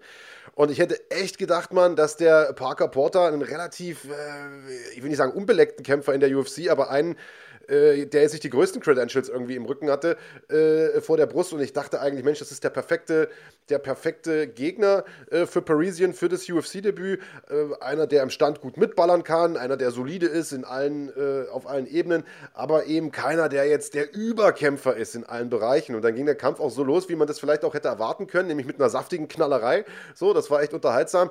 Aber spätestens ab der zweiten Runde ist der Parisian derart eingebrochen und äh, ich habe schon gestaunt, dass der nicht vorzeitig äh, äh, besiegt wurde, muss ich sagen. Ja, findest du? Ähm, also ich, ich muss sagen, ich war eher überrascht, dass das noch über den kompletten Kampf hinweg ein spannender Kampf war, weil ich habe nach der Pace von der ersten Runde gedacht, alter Bär, die kommen jetzt beide aus der zweiten, also aus der aus der Ringpause und in die zweite Runde und lassen die Arme hängen und pumpen schwer und stehen sich gegenüber und äh, machen noch so ein paar Alibi-Schläge die nächsten zehn Minuten. Und das war es eben nicht. Die haben wirklich, natürlich sind die in der zweiten Runde langsamer geworden und dann in der dritten nochmal im Vergleich zur zweiten langsamer, aber nicht, wie man es von den Schwergewichten eigentlich kennt, dass die dann einfach nichts mehr haben, äh, sondern vor allen Dingen Parker Porter hat für mich einen großartigen Job gemacht, da äh, einfach condition-wise immer weiterzugehen und immer on point zu sein. Der hatte, obwohl er auch sichtlich müde war, trotzdem noch ein gutes Auge, trotzdem noch eine gute Reaktion, ist immer wieder explodiert. Also für mich war das ein großartiger Kampf. Ähm, äh, ich habe nicht, also ich meinte nicht, dass der Kampf schlecht war. Ich habe gesagt, ja. ich habe gestaunt, dass Parisian es über die Zeit geschafft hat. Das war meine Aussage, weil der hat in der ja. zweiten Runde dermaßen ins Brett bekommen, ja. dass ich dachte, alter Schwede, also da hat nicht viel gefehlt, dass der Porter den finisht. Also das war, äh, das war meine okay. Bedenken, die ich da geäußert habe. Ja, ja, okay.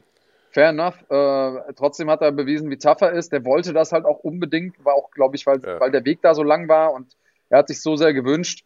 Auf der anderen Seite muss man sagen, auch äh, Parker hat in seinem letzten UFC-Kampf, der sein erster UFC-Kampf war, verloren gegen Chris Daukers. Und der wollte natürlich ebenfalls beweisen, aus welchem Holz er geschnitzt ist. Es ist ihm gelungen, glaube ich.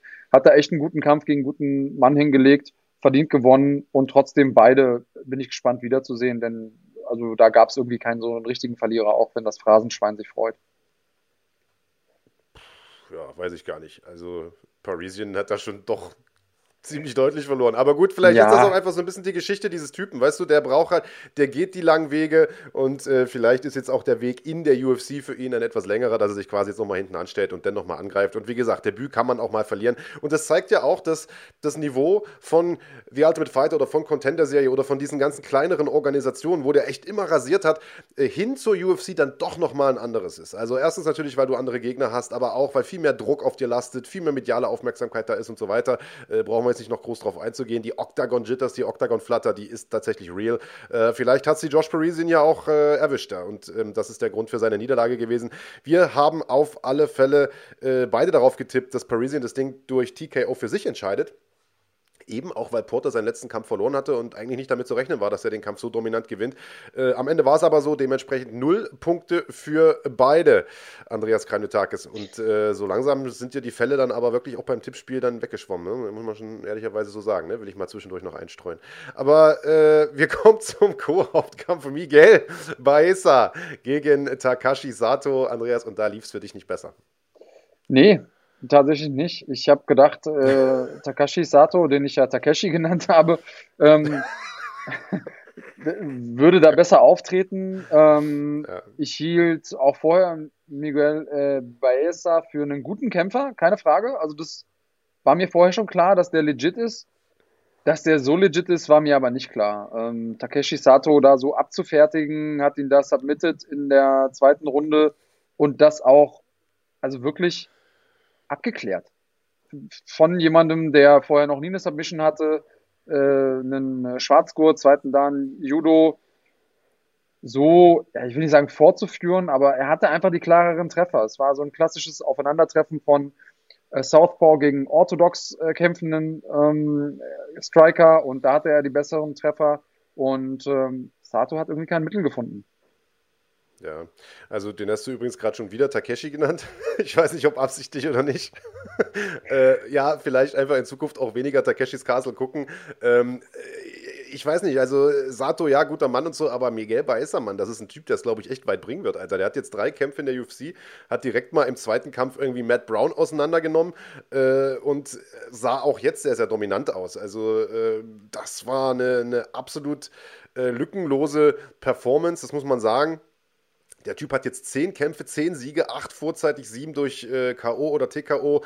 Caramel Thunder, äh, das ist ein Typ, den sollte man sich auf jeden Fall ganz, ganz dick auf den Zettel notieren. Äh, in dieser Gewichtsklasse, im Weltergewicht wird der mit Sicherheit noch einiges reißen. Aber äh, ich will auch gar nicht länger drum reden. Das war gut, denn das waren zwei Punkt, nee, ein Punkt für mich. Ich habe äh, TKO getippt und er hat durch Submission gewonnen. Schade. Aber ein Punkt für mich, null Punkte für dich. Äh, und damit eine ganz lockere zwei Punkte Führung für den äh, Tippspielkönig der letzten Saison, nämlich mich. Äh, und dann waren wir auch schon beim Co-Hauptkampf angekommen. Äh, Anthony Smith gegen Devin Clark, Andreas. Und das ist ein Kampf, der ja, also da kann man sich drüber unterhalten, ob das ein würdiger Hauptkampf ist, so nach dem Motto. Äh, ist eben aus der Not geboren, Hauptkampf weggebrochen, hatten wir gerade schon gesagt. Aber es ist auch ein interessanter Kampf gewesen, weil das jetzt so ein Gradmesser dafür war, ist Anthony Smith noch in der Lage, oben mitzuspielen? Denn der hat zuletzt echt einen äh, einen katastrophalen Lauf gehabt, ja, also hat äh, viele Kämpfe verloren. Ähm, wenn man aber mal rückblickend guckt, gegen wen er die Kämpfe verloren hat, das hatten wir letzte Woche gesagt, relativiert sich das Ganze so, ja. Also er hat gegen John Jones gekämpft, sah da nicht gut aus, ja, weiß ich nicht, ob er da einen schlechten Tag erwischt hat. Dann hat er Gustafsson besiegt, dann hat er gegen Glover Teixeira verloren und zwar vorzeitig. Und da hat man sich gedacht, Alter, gegen den alten Glover Teixeira verliert er jetzt schon, na dann ist aber die Karriere auch bestimmt bald mal vorbei. Inzwischen weiß man aber, dass Glover Teixeira irgendwie nochmal so einen zweiten Frühling hat und selber jetzt wieder oben angreift und da relativiert relativiert sich das Ganze im, im Rückblick so ein bisschen. Alexander Rakic hat er verloren, brauchen wir uns nicht drüber zu unterhalten, kann auch mal passieren. Und jetzt hat er mit Devin Clark einen gehabt, einen jungen, in Anführungsstrichen, aufstrebenden Typen, einen starken Ringer. Und man hat sich gefragt, gut, wie schlägt der sich gegen den? Und äh, ich zitiere mal Dana White, der hat es genau so gemacht, wie man es machen muss. Der hat da keine Fragen offen gelassen und hat den mal richtig rasiert. Ja, und ich glaube, das, was Dana da gesagt hat im Postfight-Interview, das ist ja das, worauf du anspielst, das war zum einen auf den Kampf an sich gemünzt, dass er so gekämpft hat, wie man sich's wünscht, aber dass er auch davor jetzt nicht irgendwie die großen Anforderungen gestellt hat und gesagt hat, ja, ich kämpfe aber nur noch gegen solche Leute und wie kannst du mir jemanden geben, der nicht gerankt ist? Und also der hat eben gesagt, okay, ich habe jetzt irgendwie mein Lehrgeld bekommen, ich habe ein bisschen auf die Schnauze bekommen in äh, der jüngsten Vergangenheit, ich back kleine Brötchen und ähm, das war gut aus mehreren Gründen. Also erstmal ist es gut für den Kämpfer erstmal auf die Siegesstraße zurückzukommen. Und manchmal ist so ein, das ist ein furchtbares Wort und ich mag es eigentlich nicht, aber so ein Aufbaukampf auch sinnig und aus Matchmaking-Perspektive war es auch sinnig, denn es war so, wie du gesagt hast. Also, äh, entweder heißt es, Anthony Smith ist noch Anthony Smith und wir können von ihm noch was erwarten. Wenn das aber so ist, dann muss er jemanden wie Devin Clark schlagen und zwar auch eindeutig schlagen. Auf der anderen Seite, wenn Devin Clark sagen möchte, okay, ich will in die Top 10, dann muss er auf jeden Fall auch sich gegen Anthony Smith behaupten können und wenigstens einen guten Kampf machen. Ähm, also da wissen wir zumindest mal mehr. Ich glaube, Kritiker können jetzt immer noch sagen, wir wissen nicht, ob Anthony Smith immer noch the real deal ist, weil dafür einfach Devin Clark nicht gut genug war. Aber ich glaube, psychologisch und so vom Momentum her macht es total Sinn, dass er jetzt hier nochmal einen Sieg mitgenommen hat. Man hat ihm angemerkt, wie erleichtert er, er war. Und man muss ja auch dazu sagen, er hat nicht nur gegen echt gute Leute gekämpft, sondern sein, sein Leben hat sich ja auch verändert. Also der ist ja schon ewig in dem Sport dabei, hat lange darauf gewartet, dass er sozusagen auf der großen Bühne auch mal gesehen wird hatte dann irgendwie den Titel, Titelkampf gegen John Jones und von da an ging es ja erst so richtig los für ihn. Dann hat er irgendwie eine eigene Radioshow bekommen, einen Podcast, äh, dann hat er irgendwie noch ähm, die, so, so einen Deskjob bekommen von der äh, UFC, also wo er dann auch mal ab und zu zwischen den Kämpfen eingeblendet wird und ein bisschen äh, rummoderiert und so. Also viele, viele Sachen abseits des Sports, die ihn auch nochmal irgendwie Aufmerksamkeit gekostet haben. Da ist er nachher auch nochmal drauf eingegangen, dass er das nicht mehr während der Fightcamps machen wird und so. Und ich glaube, das sind viele Lehren, die da gleichzeitig gezogen wurden. Und vielleicht war das der Weg, den er auch gehen musste, um wieder zurück auf den Pfad zu, zu kommen, den er braucht, um Champion zu werden. Ähm, Frage ist, ob er das noch schafft. Er hat im Prinzip nach dem, nach dem Kampf im Postfight-Interview selber schon ein bisschen Matchmaking gemacht. Hat gesagt, es gibt da einen, der regelmäßig ähm, meinen Namen in den Mund nimmt und irgendwie finde ich den Typ cool, deswegen würde ich mich gerne mit ihm prügeln. Kämpferlogik. Ähm, und ähm, die Rede war von Paul Craig und äh, ich bin, ich bin all in. Sollen die machen. Finde ich geil. Ja, ist, glaube ich, auch ein guter Kampf äh, jetzt für ihn. Paul Craig sah in seinem letzten Kampf gegen Shogun wirklich sehr, sehr gut aus letzte Woche, auch wenn man ehrlicherweise sagen muss, dass Shogun auch sehr, sehr schlecht aussah. Ähm, aber, und das vielleicht noch, um den Kampf so ein bisschen zusammenzufassen und das dann auch abzuschließen, ähm, du hast gesagt, äh, äh Devin Clark, so ein bisschen Aufbaugegner. Äh, so war das Ganze natürlich auch wahrscheinlich äh, ja, vielleicht nicht gedacht, aber wenn du halt zwei Kämpfe in Folge verlierst, dann brauchst du halt erstmal einen aus der zweiten Reihe, so nach dem Motto. Aber ich finde, dass auch dieser Begriff Aufbaugegner äh, dem gar nicht so richtig gerecht wird. Das ist schon ein solider Typ, der ist seit einigen Jahren in der UFC, hat gute Leute auch gekämpft. Jan Blachowicz ja. gekämpft, Alexander Rakic gekämpft, hat ein paar gute Siege jetzt auch zuletzt eingefahren. Also das musst du halt auch erstmal machen, ja. Du bist ja. Anthony Smith kommst aus zwei Niederlagen, ja, gegen, äh, gegen Rakic und gegen, äh, gegen Teixeira. Und jetzt kämpfst du gegen Typen, der nicht gerankt ist, der aus zwei Siegen kommt, und zwar äh, mhm. äh, gegen Alonso Manifield und Dequan Townsend auch keine Gurken äh, weggehauen hat. Ähm, das ist alles kein, keine leichte Sache. Und den dann so in der ersten Runde abzufetten, das äh, nötigt mir Respekt ab. Man muss auch sagen, Devin Clark hat das nicht besonders clever gemacht. Der ist da halt reingestürmt wie die Feuerwehr, wollte natürlich die Distanz überbrücken, weil man weiß, Anthony Smith ist im Stand gefährlich. Problem ist, Anthony Smith ist auch am Boden gefährlich. Das hat man auch auch äh, gesehen, der hat sofort da irgendwie diesen heranstürmenden äh, äh, Clark da irgendwie zu Boden geworfen, ich glaube in einem Hüftwurf oder so, ich weiß gar nicht mehr genau, und hat ihn dann äh, relativ schnell äh, da auch äh, submitted. Also das ähm, waren. Wobei das man sagen muss, Clark hat das eigentlich ganz gut gemacht. Er hat sogar noch mal im Scramble unten äh, noch mal die Top, die, die Oberlage bekommen, ist dann aber in einem Triangle gelandet und naja, da war der Sack dann zu. Also ganz im Ernst, man hat ja immer nur auf dem, auf dem Schirm, wie gut oder wie gut das Herz sozusagen, das, das Kämpferherz von Anthony Smith ist. Aber seine technischen Skills vergisst man darüber irgendwie ab und zu mal. Und der hat er erstmal ringerisch extrem gut gemacht gegen den vermeintlich auf dem Papier stärkeren Ringer Clark. Double Underhooks, Outside Trip, sofort auf den Boden geholt, ähm, dann in der Side Control gelandet, von da aus dann auch noch einen Twister versucht. Also richtig ja. nice gemacht. Ähm, gut, da hat Clark aber sein, seine Hand so kontrolliert, dass er da nicht ähm, die Submission bekommen hat. Trotzdem oder dadurch konnte er sich irgendwie rausdrehen und dann aus der Unterlage eine Triangle. Auch das ist, je höher die Gewichtsklasse wird, immer schwieriger. Und ähm, die Triangle hat er eben auch perfekt vorbereitet. Und das zeigt das Level, auf dem ähm, Anthony Smith einfach ist nach den vielen, vielen Jahren an der Spitze. Richtig guter Kämpfer, dem ich auch echt mal wieder einen Sieg gönne. Und ich hoffe, dass er jetzt nochmal einen geilen Kämpfer aus den Top 15 bekommt und ähnlich gut performt und dann ist er vielleicht noch ein, zwei Kämpfe entfernt von einem erneuten Title-Shot. Ich würde es ihm so gönnen. Jo, äh, Fakt ist, wir haben beide Anthony Smith getippt, beide auch nach Punkten getippt. Am Ende hat er durch Submission gewonnen, äh, dementsprechend ein Punkt für beide. Endstand dieses Tippspieltages dementsprechend 4 zu 2 für meine Wenigkeit. Damit haben wir einen neuen äh, Gesamtpunktestand von 36 zu 33 für mich, lieber Andreas Kaniotakis. Drei Punkte Vorsprung. Äh, zur Erinnerung für alle, die zuschauen oder die vielleicht das erste Mal heute dabei sind, der Verlierer dieses Tippspiels äh, Ende des Jahres ist diese Saison äh, vorbei. Der muss ein Interview mit jemandem führen, äh, den der Gewinner des Tippspiels bestimmen darf, Andreas Kaniotakis. Und da kannst du dich schon mal frisch machen. Ich hab, äh, bin gerade dabei, Kontakt zu Alexander Gauland herzustellen. Ähm, überleg dir schon mal die Fragen. Also, ähm, wenn wir das in Persona machen, also ohne Covid-Beschränkungen, sodass wir uns im selben Raum gegenüberstehen, dann kann ich ihm gerne noch. Und würgen dürfen und so, ja. Ein paar, ein paar Sachen zeigen, ein paar Techniken zeigen, einfach demonstrieren, ja. damit er auch weiß, gute, worüber wir reden. Gute Idee. Ähm, dann tue ich dir am Ende vielleicht sogar noch einen Gefallen. Also aber noch. Da muss ich mir noch habe ich ja nicht verloren. Ne? Hochmut kommt vor dem Fall und so. Warte, ich äh, bislang, ich wiege dich nur in Sicherheit. Ich spiele gerade Opossum und dann zack, blinke ich ja. rechts, überhole links. Dann wirst du sehen und dann wirst du am Ende weinend unterm Tisch liegen. Naja, gucken wir mal. Also nächste Woche hast du ja die Chance wieder aufzuholen. Da gibt es wieder fünf Kämpfe. Die tippen wir jetzt nach einer ganz kurzen Pause. Wir sind gleich wieder da.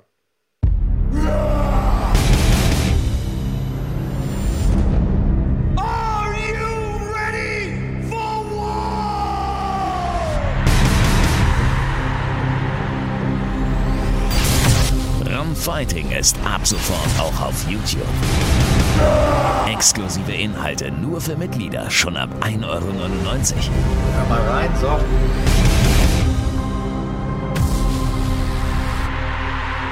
Erlebe Deutschlands größtes Kampfsportarchiv mit mehr als 100 Live- und Pay-per-View-Events pro Jahr. Einem 24-7-Channel, einzigartige Dokus und vieles mehr. Werde jetzt YouTube-Kanalmitglied und genieße mit Run Fighting die ganze Welt des Kampfsports. Da sind wir wieder und sind euch noch die Tipps für nächste Woche schuldig. Da gibt es die nächste UFC-Card. Äh, diesmal fünf Kämpfe am Start und erneut eine Veranstaltung, lieber Andreas Kranjotakis, die hart von Covid-19 getroffen wurde, äh, bei der der Hauptkampf vor allen Dingen der Veranstaltung von Covid-19 äh, ja, beeinflusst wurde. Richtig, Jack Hermanson, das dritte Mal oder das zweite Mal ein Gegnerwechsel, jetzt den dritten Gegner vor den Fäusten. Ähm, interessanterweise, die na, Kämpfer werden ja häufiger mal begleitet von Kamerateams, war genau in dem Moment, als er den Anruf von seinem Manager bekommen hat, auch ähm, ein Kamerateam da, das auch gerade irgendwie die Kamera auf ihn gerichtet hatte. Und so hat man äh, den Moment der Information, dass wieder ein Gegner abgesagt hat von Jack Hermanson mitbekommen und der war so ein bisschen resignierend schon so, ja, okay, was wäre Marvin Vittori? ja gut, machen wir jetzt halt. Äh, jetzt habe ich so viel trainiert, äh, was, was soll ich machen? Ähm, das ist, also ich kenne dieses Gefühl von, ah geil, ich freue mich, an dem Datum kämpfe ich gegen den Typen, geil, Vorbereitung, baba, super fokussiert auf, oh scheiße, das hat sich alles geändert, auf, okay, ja gut, ja, jetzt ziehen wir den Kram halt durch. Ähm, und so hat er mir jetzt gewirkt und deswegen meine allererste Frage, denkst du, das ist was, was auch Auswirkungen auf seine Performance haben wird? Ähm, glaube ich nicht, ehrlich gesagt. Also ich glaube, dafür ist Hermannsson äh, zu sehr Profi und ähm, ich stelle mir gerade ehrlich gesagt eher die Frage, ob es für ihn jetzt ein besserer oder ein schlechterer Kampf ist, dass er Marvin Vittori vor der Brust hat. Denn mit Kevin Holland hätte er wirklich einen starken Typen äh, natürlich äh, vor sich gehabt, aber Marvin Vittori ist zwar nicht auf demselben Ranking-Level wie, äh, wie Kevin Holland, äh, aber der ist definitiv auch nicht ohne. Richtig, Kevin Holland das hat einfach einen guten Lauf gehabt. Der hat jetzt dieses Jahr schon drei Dinger gewonnen, hätte dann irgendwie den vierten hinterher schießen können. Aber Marvin Vittori auch gerade drei Kämpfe in Folge gewonnen. Ähm, und ich sag mal so, der ist ja jetzt mal durch die Tatsache, dass er nicht so viel Vorbereitungszeit hat, erstmal jemand, den man schon mal so ein paar Prozent abzieht von der Leistung. Also egal, was der bringt, man hat immer im Hinterkopf, okay, der hatte ja eigentlich kein Trainingscamp. Und ähm, ja, das ist immer so eine Geschichte, die, die man irgendwie im Hinterkopf behalten muss. Aber vielleicht zäumen wir mal wie immer das, äh, das Pferd von hinten auf und beginnen erstmal beim ersten Kampf der Maincard. Ja. Und da du ja nicht müde wirst zu betonen, dass du äh, Tippspielkönig bist und vorne liegst, äh, uiuiui, Puchipu, dann äh, darfst du jetzt auch vorlegen. Bitte sehr. Äh, Mache ich sehr, sehr gerne, äh, auch weil das ein Kampf ist, der mich persönlich sehr, sehr interessiert, denn äh, mit Movsa Evloyev und Nate Landwehr haben wir hier zwei junge Herren, die beide äh, von M1 äh, in die UFC gekommen sind, also äh, Russlands große Organisation und ähm, die haben beide in der Zeit dort gekämpft, als ich selbst dort sehr, sehr häufig zu Gast war. Also äh, ich war vor ein paar Jahren äh, regelmäßig dort auf den Events, die haben mich da mal eingeladen und äh, damals war Evloev dort noch, ich glaube sogar Champion und äh, Landwehr war, hat, war immer einer, der da oben irgendwie mitgespielt hat und der immer diesen Kampf gegen Evloev gefordert hat, ihn aber irgendwie nie so recht bekommen hat. Also als Ausländer da in Russland ist das auch alles gar nicht so einfach. Äh, da können sicherlich auch Max Koga und wie sie nicht alle heißen, die Jungs vom MMA Spirit ein Lied von singen, die da ja lange Zeit gekämpft haben. Stefan Pütz war da ja jahrelang Champion. Ähm, und jetzt kommt es zu diesem Kampf in der UFC. Das finde ich sehr, sehr spannend. Ähm, jetzt haben wir in der Vergangenheit gesehen, dass viele ehemalige M1-Stars äh, äh, in der UFC nicht so gut performen. Äh, könnte vielleicht einen Grund haben, den du vorhin schon im Zusammenhang mit dem Mike Tyson-Kampf angesprochen hast, nämlich dass in der UFC auch engmaschiger getestet wird, was äh, leistungssteigernde Substanzen angeht. Die Typen in Russland sehen zum Teil wirklich schon äh, verdächtig stabil aus, sage ich mal vorsichtig. Ähm, auf der anderen Seite muss man aber auch sagen, dass äh, das bei Movsa Evloyev bisher nicht so war, ganz im Gegenteil. Also der hat seine bisher drei UFC-Kämpfe also mit Bravour äh, gewonnen, alle drei zwar nach Punkten und auch nur gegen, sagen wir mal, Gegner aus der zweiten, dritten Reihe, aber eben doch gewonnen. Und der ist jetzt in 12, 13 Kämpfen ungeschlagen. 13 sind es äh, und äh, ist dementsprechend ein ähm, ja, einer, auf dem sehr, sehr viel Hoffnungen ruhen in dieser Gewichtsklasse. Auf der anderen Seite ist Nate Landwehr wirklich ein absolut unangenehmer Gegner. Ähm, einer, der, ähm, wie soll ich das sagen, einen, einen unangenehmen Stil hat und der auch in der UFC bislang gar nicht so schlecht aussah, ehrlicherweise. Äh, bei den Buchmachern ist er der massive Außenseiter. Ähm, kann ich mir ehrlich gesagt gar nicht, gar nicht so recht erklären. Also der ist da der 1 zu 5 Außenseiter, muss man sagen. Also die Buchmacher sehen ihn ganz, ganz weit draußen. Ähm, so eng, äh, äh so weit würde ich das gar nicht sehen. Also ich tippe, das kann ich jetzt vielleicht mal vorwegnehmen, auch auf Movza Evloev. Ich denke, der wird das Ding äh, nach Punkten gewinnen. Aber ich glaube, das wird ein hartes Stück Arbeit, denn äh, Nate Landwehr ist alles andere äh, als einfach aus dem Weg zu räumen. Der hat äh, in der UFC zwar einen Kampf verloren gegen Herbert Burns, äh, da hat er, ein, hat er ein Knie genommen, war er mal unachtsam, hat aber äh, auch ein paar gute Leute weggeräumt und hat auch in Russland ordentlich aufgeräumt, ein paar starke Gegner besiegt. Also ähm, ich tippe auf Movsa Evloyev, äh, warte mal kurz, lass ich mal nachgucken, nach Punkten, genau, habe ich gesagt. Ähm, aber ich glaube, das wird eine engere Kiste, als das die Buchmacher äh, sehen. Hm. Ja, wir haben wieder das Problem, das ist exakt meine Einschätzung und es wäre exakt mein Tipp gewesen, aber damit gewinne ich natürlich keinen Blumentopf. Äh, ich muss ja drei Punkte aufholen in zwei Kampftagen. Jetzt muss ich überlegen, ob ich äh, gegen meine Intuition tippe, um irgendwie eine Chance zu behalten, weil wenn ich natürlich dann daneben liege, bin ich noch weiter abgeschlagen. Äh, es ist quasi die taktische Entscheidung, die ich jetzt machen muss als Zocker. Ähm, Tja, weil ich sehe es wie du. Landwehr hat eine realistische Chance. Und ähm, aber ist sie groß genug, dass ich mein Schicksal in seine Hände legen will? Das ist die große Frage. Ähm, ich würde sagen, äh, nee, ich bleib, also ich sag dann auch, sag dann auch dann Evloev nach Punkten, weil das war meine das war meine Idee und dann muss ich mir hinten raus irgendwie die Punkte holen. Ja, ist für mich natürlich der sicherere Tipp, muss ich sagen. Aber ähm, ich muss dir ganz ehrlich sagen, ich habe echt auch überlegt, ob ich den Landwehr tippe. Muss ich, muss ich ehrlicherweise gestehen, denn äh, der Typ ist, ähm, ist nicht ohne. Aber Evloyev ist, ist mir einfach zu stark. Ich denke, der wird es machen. Du hast im Übrigen noch drei äh, Spieltage sozusagen. Also drei Veranstaltungen haben wir noch, bis das Jahr zu Ende ist. Ah, äh, okay. äh, aber wird trotzdem, wird trotzdem schwierig, wenn die Hälfte aller Veranstaltungen immer irgendwie durch Corona äh, sozusagen ausfällt oder die Hälfte aller Kämpfe. Ähm, nächster Kampf des äh, Abends, ein Kampf zweier ähm, Leute, die äh, relativ neu in der UFC sind. Halbschwergewichtsduell. Roman Dolice gegen John Allen, beziehungsweise John Allen Arte.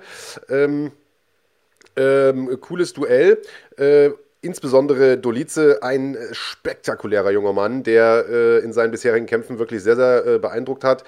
Ähm, ein äh, guter Finisher äh, auch ist, äh, aus ähm, Georgien kommt, äh, in seinem UFC-Debüt Hadis Ibrahimov gestoppt hat in der ersten Runde mit einem brachialen Knie und harten Treffern am Boden. Und ich sag mal, Hadis Ibrahimov ist jetzt auch keine Pflaume. Ähm, also hat da extrem, extrem beeindruckt, aber ich will nicht so viel sagen, du bist ja dran mit vorliegen. genau, ich bin dran mit vorliegen und ähm, also würden wir diesen Kampf zurückspulen und ähm, beide haben ja jetzt einen Kampf in der UFC gemacht und würdest du mich, hättest mich vorher gefragt, wie läuft das ganze Ding, hätte ich gesagt, äh, John Allen Arte macht das Ding. Jetzt, ähm, nachdem er seinen ersten Kampf in der UFC hatte gegen Mike Rodriguez, ähm, da zwar ganz gut performt hatte, aber im Nachhinein gebastelt wurde ähm, von der ähm, Dopingbehörde, was ich eigentlich eher, wenn man so sich die Bilder angeguckt hatte, du hast äh, schon gesagt, äh, Dolize sah vorher äh, verdächtig stabil aus, um dich zu äh, zitieren, hätte ich eher gedacht, dass man den irgendwie basten würde, wurde er nicht und hat da wirklich einen sehr, sehr guten Mann äh, aus dem Weg geräumt und deswegen tippe ich auch auf Dolice. Ich glaube, dass er ähm, das Zeug dazu hat, äh, John Allen Arte zu besiegen. Und tja, der wurde noch nie K.O. geschlagen. Deswegen ist die Frage, ob er das schafft. Ähm, ich glaube ja. Ich sag, ich sag, der Finish den. Oh, krass. Äh, ist tatsächlich auch mein Tipp gewesen. Also Dolize, wie gesagt, ich äh, sind fast die Pferde mit mir durchgegangen vorhin. Da wollte ich schon direkt meinen Tipp äh, rausposaunen. Also Dolize ungeschlagen in sieben Kämpfen, irgendwie auch alles Finishes oder also alles Finishes? Alles, alles Finishes, Finishes tatsächlich, ja. genau. Äh, ich denke auch, der wird das vorzeitig machen gegen den, äh, gegen den Alte. Ähm, ja, und hätte auch gesagt, durch TKO eigentlich. Ähm, ja, gut, da müssen wir Runde tippen. Äh, du legst vor, also welche Runde? Nee, weißt du was? Wir machen es anders. Wenn, dann tippe ich auf äh, John Allen Alte nach Punkten. Auf den anderen Kämpfer auch? Ja. okay. Ich muss jetzt ein bisschen zocken. Ja, gut, alles klar. Weil, äh, also meine Hoffnung ist, dass sich, dass sich Dolice irgendwie auspowert und dann, ähm, mhm. keine Ahnung. Naja, Hoffnung stirbt ja zuletzt. Arte, ja, die Hoffnung stirbt zuletzt. Ich will die Punkte mal direkt gleich in unser Sheet hier eintragen, äh, weil, ja, was haben wir so beim anderen Sheet. Kampf? Ich hatte Eflojev, habe ich gesagt, ne, nach Punkten. Wir haben ja beide das gleiche, Eflojev nach Punkten. Ja. Hast du nicht was anderes dann genommen? Nee, nee, nee, nee. gut, also Art the Decision steht jetzt hier drin, ne? Also wenn das jetzt passiert, ja, ja, dann kannst du hinterher nicht rummeckern. Na gut, wunderbar. Ja, Gucken gut. wir mal weiter. Ähm, nächster Kampf, ein Kampf der Damen, Montana de la Rosa gegen Taylor Santos und das ist ein Kampf, bei dem ich auch ein bisschen hin und her überlegt habe, wer das Ding für sich entscheiden könnte, denn äh, Montana de la Rosa ist eine mit jeder Menge UFC-Erfahrung, äh, Tyler Santos eine, die noch nicht so lang in der UFC ist, da bislang aber äh, recht gut ausgesehen hat, die aber körperlich einfach anders aussieht als Montana de la Rosa, die wirklich ein richtiges Kraftpaket ist. Und ich glaube, um das kurz zu machen, das wird äh, ihr in diesem Kampf hier tatsächlich auch äh, helfen. Das wird der Schlüssel für sie zum, zum Sieg sein. Ich habe ähm, getippt, Santos äh, nach Decision, also na, nach Punkten. Das ist mhm. aber der Tipp, bei dem ich mir hier von allen fünf tatsächlich am, am unsichersten bin. Also äh, Santos ist, glaube ich, auch die Favoritin. Ich hatte mal nachgeschaut, äh, würde aber nicht ausschließen, dass Ashley Evans, äh, äh dass Montana Dalla Rosa ähm, hier vielleicht sogar einen Punktsieg rausholt. Äh, ja, wird, wird glaube ich, ein enges Ding. Aber mein Tipp ist die Brasilianerin äh, Taila Santos nach Punkten. Hier wieder dasselbe. Hätten wir vor einem Kampf getippt, wäre es auch anders gewesen. Aber ähm, Taila Santos hat mich in ihrem letzten Kampf gegen Molly McMahon extrem überzeugt. Das war ja. im Juli. Ähm, davor hatte ich gedacht, okay, die muss erst noch beweisen, ob sie the real deal ist quasi. Kam ja da von einer lokalen Promotion bei sich zu Hause, hat es in der Dana White Tuesday Nights Contender Series irgendwie geschafft, sich zu empfehlen ähm, und war dann aber gegen Mara Romero irgendwie so ein bisschen, ich sag mal, hinter ihren Möglichkeiten geblieben. Gegen Molly McMahon hat es mir richtig gut gefallen, deswegen glaube ich, dass sie das Ding macht. Ähm, und weißt du was, einfach nur um was anderes zu sagen als du, glaube ich, die macht es mit über einen äh, TKO. Also Santos TKO oder was? Ja. Mhm. Na gut. Äh, Co-Main Event. Owen St. Prue bekommt es zu tun mit Jamal Hill. Ja. Das ist der Kampf, muss ich sagen, der mich auf dieser Card am meisten interessiert, denn OSP ist ein absolut gestandener Veteran dieses Sports, lange Zeit bei Strikeforce gewesen, viele Kämpfe in der UFC gemacht gegen wirklich alle Top-Leute äh, im Halbschwergewicht, zwischenzeitlich ja sogar, glaube ich, mal im Schwergewicht noch unterwegs gewesen und so, der junge Mann. Ähm, und, er hat äh, auch sogar im Mittelgewicht gekämpft. Im, im Mittelgewicht unterwegs gewesen, ja, eigentlich überall. Und äh, hat aber, und so ehrlich muss man auch sein, äh, jetzt die letzten Jahre seinen Zenit wahrscheinlich so ein bisschen schon überschritten äh, gehabt. Hat jetzt von den letzten zwei, vier, sechs, sieben Kämpfen nur drei gewonnen. Also das ist, äh, ja, äh, ist, ist eine überschaubare Leistung gewesen. Aber er ist eben immer noch ein hervorragender Gatekeeper für diese jungen Leute. Also wenn, den musst du schon schlagen, wenn du oben angreifen willst, will ich damit sagen. Und äh, genau einen dieser vielversprechenden jungen Leute hat er jetzt vor sich, nämlich Jamal Hill. Der, äh, wir erinnern uns vielleicht, unseren deutschen äh, Alexander Popek äh, in der Dana White Contender Serie geschlagen hat im äh, vergangenen Jahr. Und ähm, der sich danach zu einem hervorragenden Prospect entwickelt hat in der UFC, lieber Andreas Kanyotakis. Das ist genau so, wie du sagst. Ähm, und das ist ein sehr, sehr schwer zu tippender Kampf. Ähm, ich glaube, dass der Jamal Hill eine große Zukunft vor sich hat. Ähm, komisch für einen Ende 20-Jährigen, 29 ist er alt. der ist ja eigentlich quasi sportlich schon mehr oder weniger auf dem Zenit. Wobei in den höheren Gewichtsklassen in unserem Sport glaube ich, dass man wirklich mit Anfang 30 eher auf dem Zenit ist, so im, im Light Heavyweight, vielleicht sogar Mitte 30, äh, je nachdem, ähm, wie die Karriere war. Und ich glaube, dass er noch viel, also er hat noch eine ziemlich steile Lernkurve, anders als jetzt bei OSP. Der ist, da ist vielleicht noch Platz nach oben, aber nicht mehr so viel.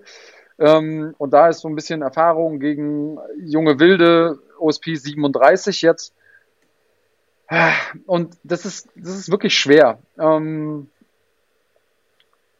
oh, Winston Prue ist, glaube ich, der Außenseiter für den Kampf. Äh, Jamal Hill ist auch schon nicht super deutlich, aber schon klarer Favorit. Ähm, und trotzdem gehe ich mit OSP. Ah. Und ähm, ja, ich habe mir gedacht, dass dich das überrascht. Und ich weiß nicht wieso, Ich kann dir noch nicht mal, es, es gibt, vielleicht ist das so ein bisschen der Wunsch der Vater des Gedanken, dass ich will, dass er nochmal irgendwie aufblitzt.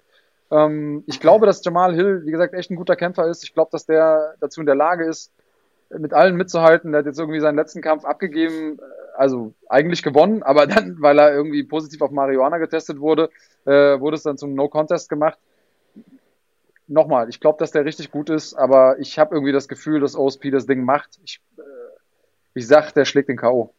Oh, ho, ho, ho. Andreas Kranjotakis packt die großen Dinger raus jetzt hier, Alter, wo er hinten liegt. Sehr schön. Heute, heute ist alles oder nix. Sehr All schön. in or nothing. Ja, warum nicht, Alter? Also ich habe äh, ich hab Jamal Hill ähm, nach Punkten hier auf dem, auf dem Zettel stehen Ja. und das werde ich auch tippen. Äh, ich habe die ähnliche Überlegung gehabt wie du. Ich habe mir einfach gedacht, Mensch, OSP, den darf man auch nicht, äh, den darf man nicht unterschätzen. So. Der ist einer, der den jungen Leuten definitiv noch was zeigen kann. Ich glaube aber, dass Jamal Hill, der hat einfach so eine Aura. Wenn du den siehst, der ist super selbstbewusst, der hat auch schon zu Beginn der Karriere von Anfang an eigentlich wirklich starke Leute auch gekämpft. Mike Johnson im zweiten Kampf, der Quan Townsend, der mittlerweile auch in der UFC ist, im vierten Kampf, also der ist Ja. jetzt auch nicht den leichten Weg gegangen, hat dann direkt in seinem fünften, sechsten Kampf, sechsten Kampf irgendwie äh, dann diesen Contender-Serie-Fight gehabt äh, gegen Alex Popek, äh, den wir schon angesprochen haben. Und ich sag mal, Alexander Popek ist keine Pflaume, Alter. Das ist ein starker Typ, der in ganz Europa Siege holt äh, und in Deutschland sowieso. Den hat er in der zweiten Runde weggepackt. Also das ist echt ein starker Typ. Den Sprung in die UFC geschafft, Darko Stosic besiegt, Klitzen Abreu besiegt zuletzt, du hast es gesagt, und dann äh, wegen Weed irgendwie den Sieg aberkannt bekommen. Hat er lustigerweise hinterher noch gesagt, wieso eigentlich? Ich habe ja nicht im Kampf geraucht.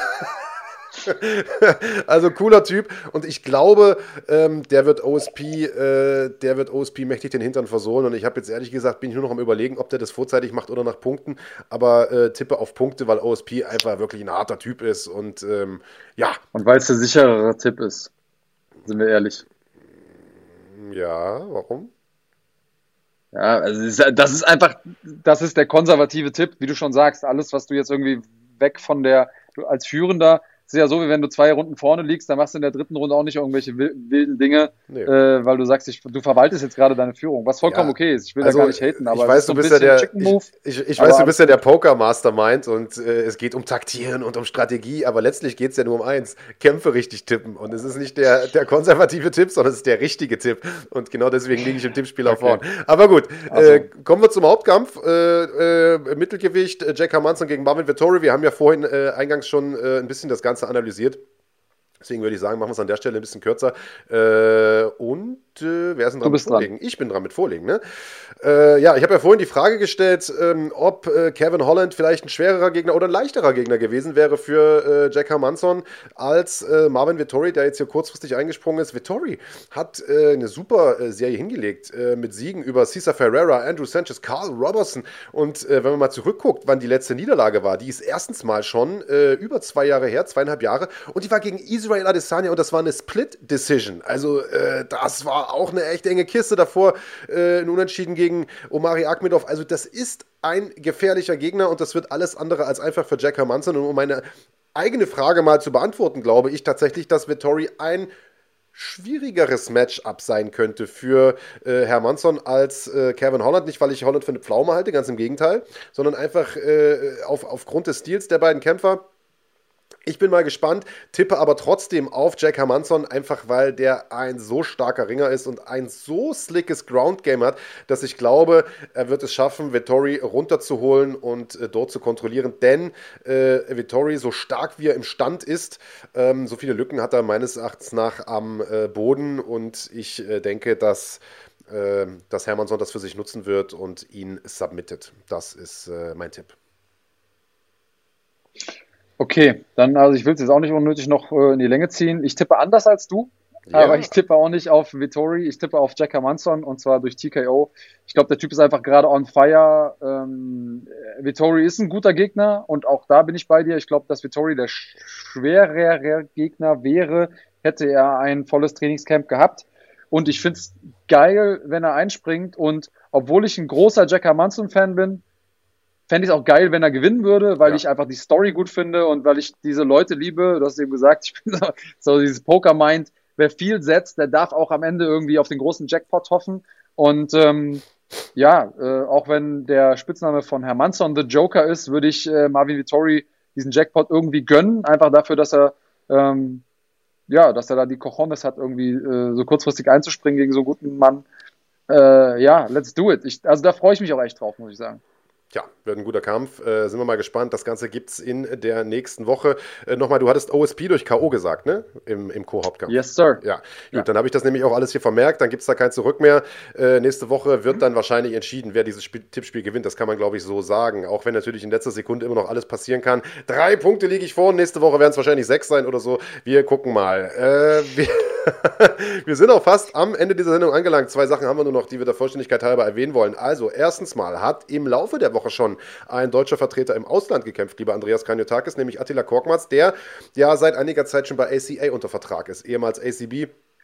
Riesige äh, Liga aus Russland, eine Liga, in der es sehr, sehr schwer ist, einen äh, Sieg zu holen als Ausländer, denn da kommen viele junge Talente, gerade auch aus dem, äh, aus dem Kaukasusbereich, ähm, äh, die äh, da sozusagen ihre ersten großen Kämpfe auf großer Bühne machen. Äh, Piotr Jan ist so ein Beispiel, der dort ja Champion war, inzwischen ist er UFC-Champion im Bantamgewicht. Und das ist ähm, wie gesagt, hart verdientes Brot dort. Ähm, und Attila Korkmaz hat es aber geschafft, da einen sehr, sehr guten Sieg einzufahren, Andreas.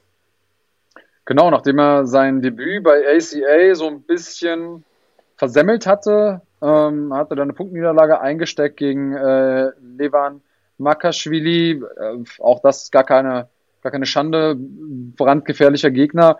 Hat er auch wieder jetzt so einen, so einen unbequemen Typen irgendwie vor den Fäusten gehabt. Äh, zumindest mal auf dem Papier hat man auch gedacht, so, oh, dieser Jakub Kowale, äh, Kowalewitsch, ähm, so heißt er, der hat zwar auch seinen letzten Kampf bei Brave verloren, aber auch gegen einen guten Mann.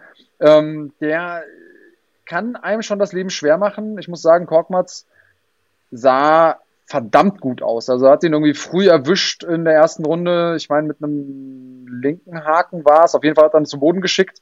Ähm, war dann ein Knockdown, kein Knockout, aber von da aus immer wieder zweimal wieder gegen den Cage gepresst worden, aber war derjenige, der den Schaden gemacht hat. Auch mal so ein paar flashy Sachen probiert. Irgendwie am Ende von Runde zwei und drei nochmal so ein Capoeira-Kick als Abschluss. So nach dem Motto, ja, kann ja, kann ja klappen. Ähm, und wirkte einfach komplett befreit und habe ich mir total gerne angeguckt. Der sah gut aus da und äh, gönne ich ihm vom Herzen. Kann man, äh, denke ich, so unterschreiben. Also ich glaube, ein rechter Haken war es, aber äh, hervorragende Leistung von Attila. Äh, Respekt an der Stelle. Grüße gehen raus nach Berlin an den Atti. Ähm, und äh, ja, hoffentlich äh, bald dann äh, der nächste Kampf, der nächste Sieg. Ähm, das war eine starke Leistung. Und bevor wir zum Ende kommen, noch eine Sache wollen wir nachreichen, die nur am Rande was mit Kampfsport zu tun hat, ähm, sondern eher aus der Richtung Musik kommt. Denn ein äh, österreichischer UFC-Veteran, Ismail Naudiev, der Austrian Wonderboy, selbst ja schon mehrfach Gast gewesen hier bei uns im Podcast, der ist jetzt unter die Rapper gegangen, hat also die Corona-Pause so ein bisschen für sich genutzt, beziehungsweise die Verletzungspause, muss man ja auch sagen, denn der war ja äh, im, äh, in einem Turnier hier in Deutschland involviert. Da ging es um, glaube ich, 10.000 Euro ähm, bei äh, EMC. Stand dort im äh, Finale, musste dann aber wegen einer Schulterverletzung, meine ich, äh, Andreas, absagen. Das Ganze sollte ja eigentlich im Dezember stattfinden. Äh, ja, und hat diese sozusagen Verletzungspause offensichtlich genutzt, um sich musikalisch ein bisschen zu betätigen. Hat er gemacht. Ähm, und bevor wir darüber sprechen, wollen wir unsere Zuhörer da mal kurz ähm, reinhören lassen. War übrigens ein Cut, den, ähm, den hat nicht teilnehmen lassen an dem Ding. Aber Ach, richtig, es war diese Cut-Verletzung, ja. Genau, ja, der sah ja. auch relativ böse aus. Ja, stimmt. Und ähm, ja, hört mal kurz in das Lied rein und dann sagen wir vielleicht noch drei Takte dazu.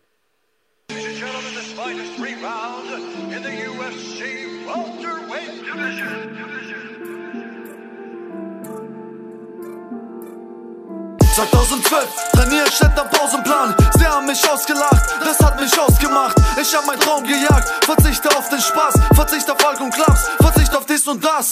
Ich hab Mama nie zum Weinen gebracht. Sie ist stolz auf mich und das, was ich jetzt heute so mach. Ah, rap nicht über Straße, denn ich war nie dort. Schule, Arbeit, Gym und Heim, keine Davidoff. So, da sind wir wieder zurück und äh, die Cut-Verletzung, die ihn da aus dem Turnier gezwungen hat, die erklärt vielleicht auch, warum er da während des Videos die ganze Zeit so eine große Sonnenbrille äh, auf hatte.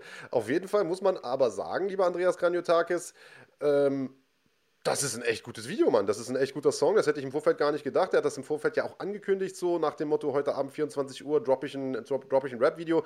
Und man hat das ja in der Vergangenheit immer mal wieder gehabt, dass Kampfsportler irgendwie dann versuchen, sich musikalisch auch zu betätigen. Häufig war das aber eher so ein bisschen peinlich. Also, ich äh, kann das sagen für alle ähm, Zuschauer. Ich höre ja auch dich ab und an mal singen und, und, und rappen äh, bei uns im Studio, wenn die Kameras mal nicht laufen. Da stellen sich mir schon die Haare im Nacken auf, ehrlicherweise. Aber was der, was der Ismail Naudev da gemacht hat, war doch eigentlich ganz solide.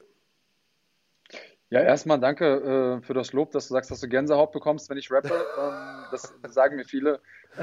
Aber äh, abgesehen davon muss ich sagen, ähnlich wie wenn man es andersrum macht. Also so diese Promi-Boxen-Leute, die dann irgendwie eigentlich mit dem Kampfsport nichts am Hut haben, zumindest mal nach außen hin und dann irgendwie vor der Kamera mal Kampfsport zeigen sollen. Das ist ja häufig eher Hashtag Fremdschämen und ähm, ehrlich gesagt, wenn man noch nichts gehört hat von jemandem, der gerappt hat und der sagt, ich mache jetzt mal ein Rap-Video und man kennt ihn aus einem anderen Kontext, egal ob der jetzt Kämpfer ist oder Bäcker oder was auch immer, denkt man immer erst so, oh, hoffentlich wird es nicht peinlich. Also ich bin zumindest mal so. Ähm, und ich muss sagen, ich habe vorher schon Naudia viel zugetraut, aber das war echt gut. Konnte ja. man sich anhören, war gut produziert. Ähm, seine, seine Flows, seine Rap-Skills für den allerersten Song, Digga, geht. Bin ich bei dir. Das ganze, das ganze Video könnt ihr euch anschauen auf dem YouTube-Kanal von äh, Ismail Naudiev und ich denke, ähm, damit wollen wir es diese Woche auch bewenden lassen. Stopp. Äh, übrigens. Stopp. Nee, nee, nee. Eine, ja, ich, ich, ich zuerst. Ich, habe auch noch eine Sache. Ja, ja, mach du. Meine ja, ist der Abschluss. Also, also bevor wir jetzt hier dieses Thema abschließen, ich habe es auch in die Kommentare geschrieben auf das Video.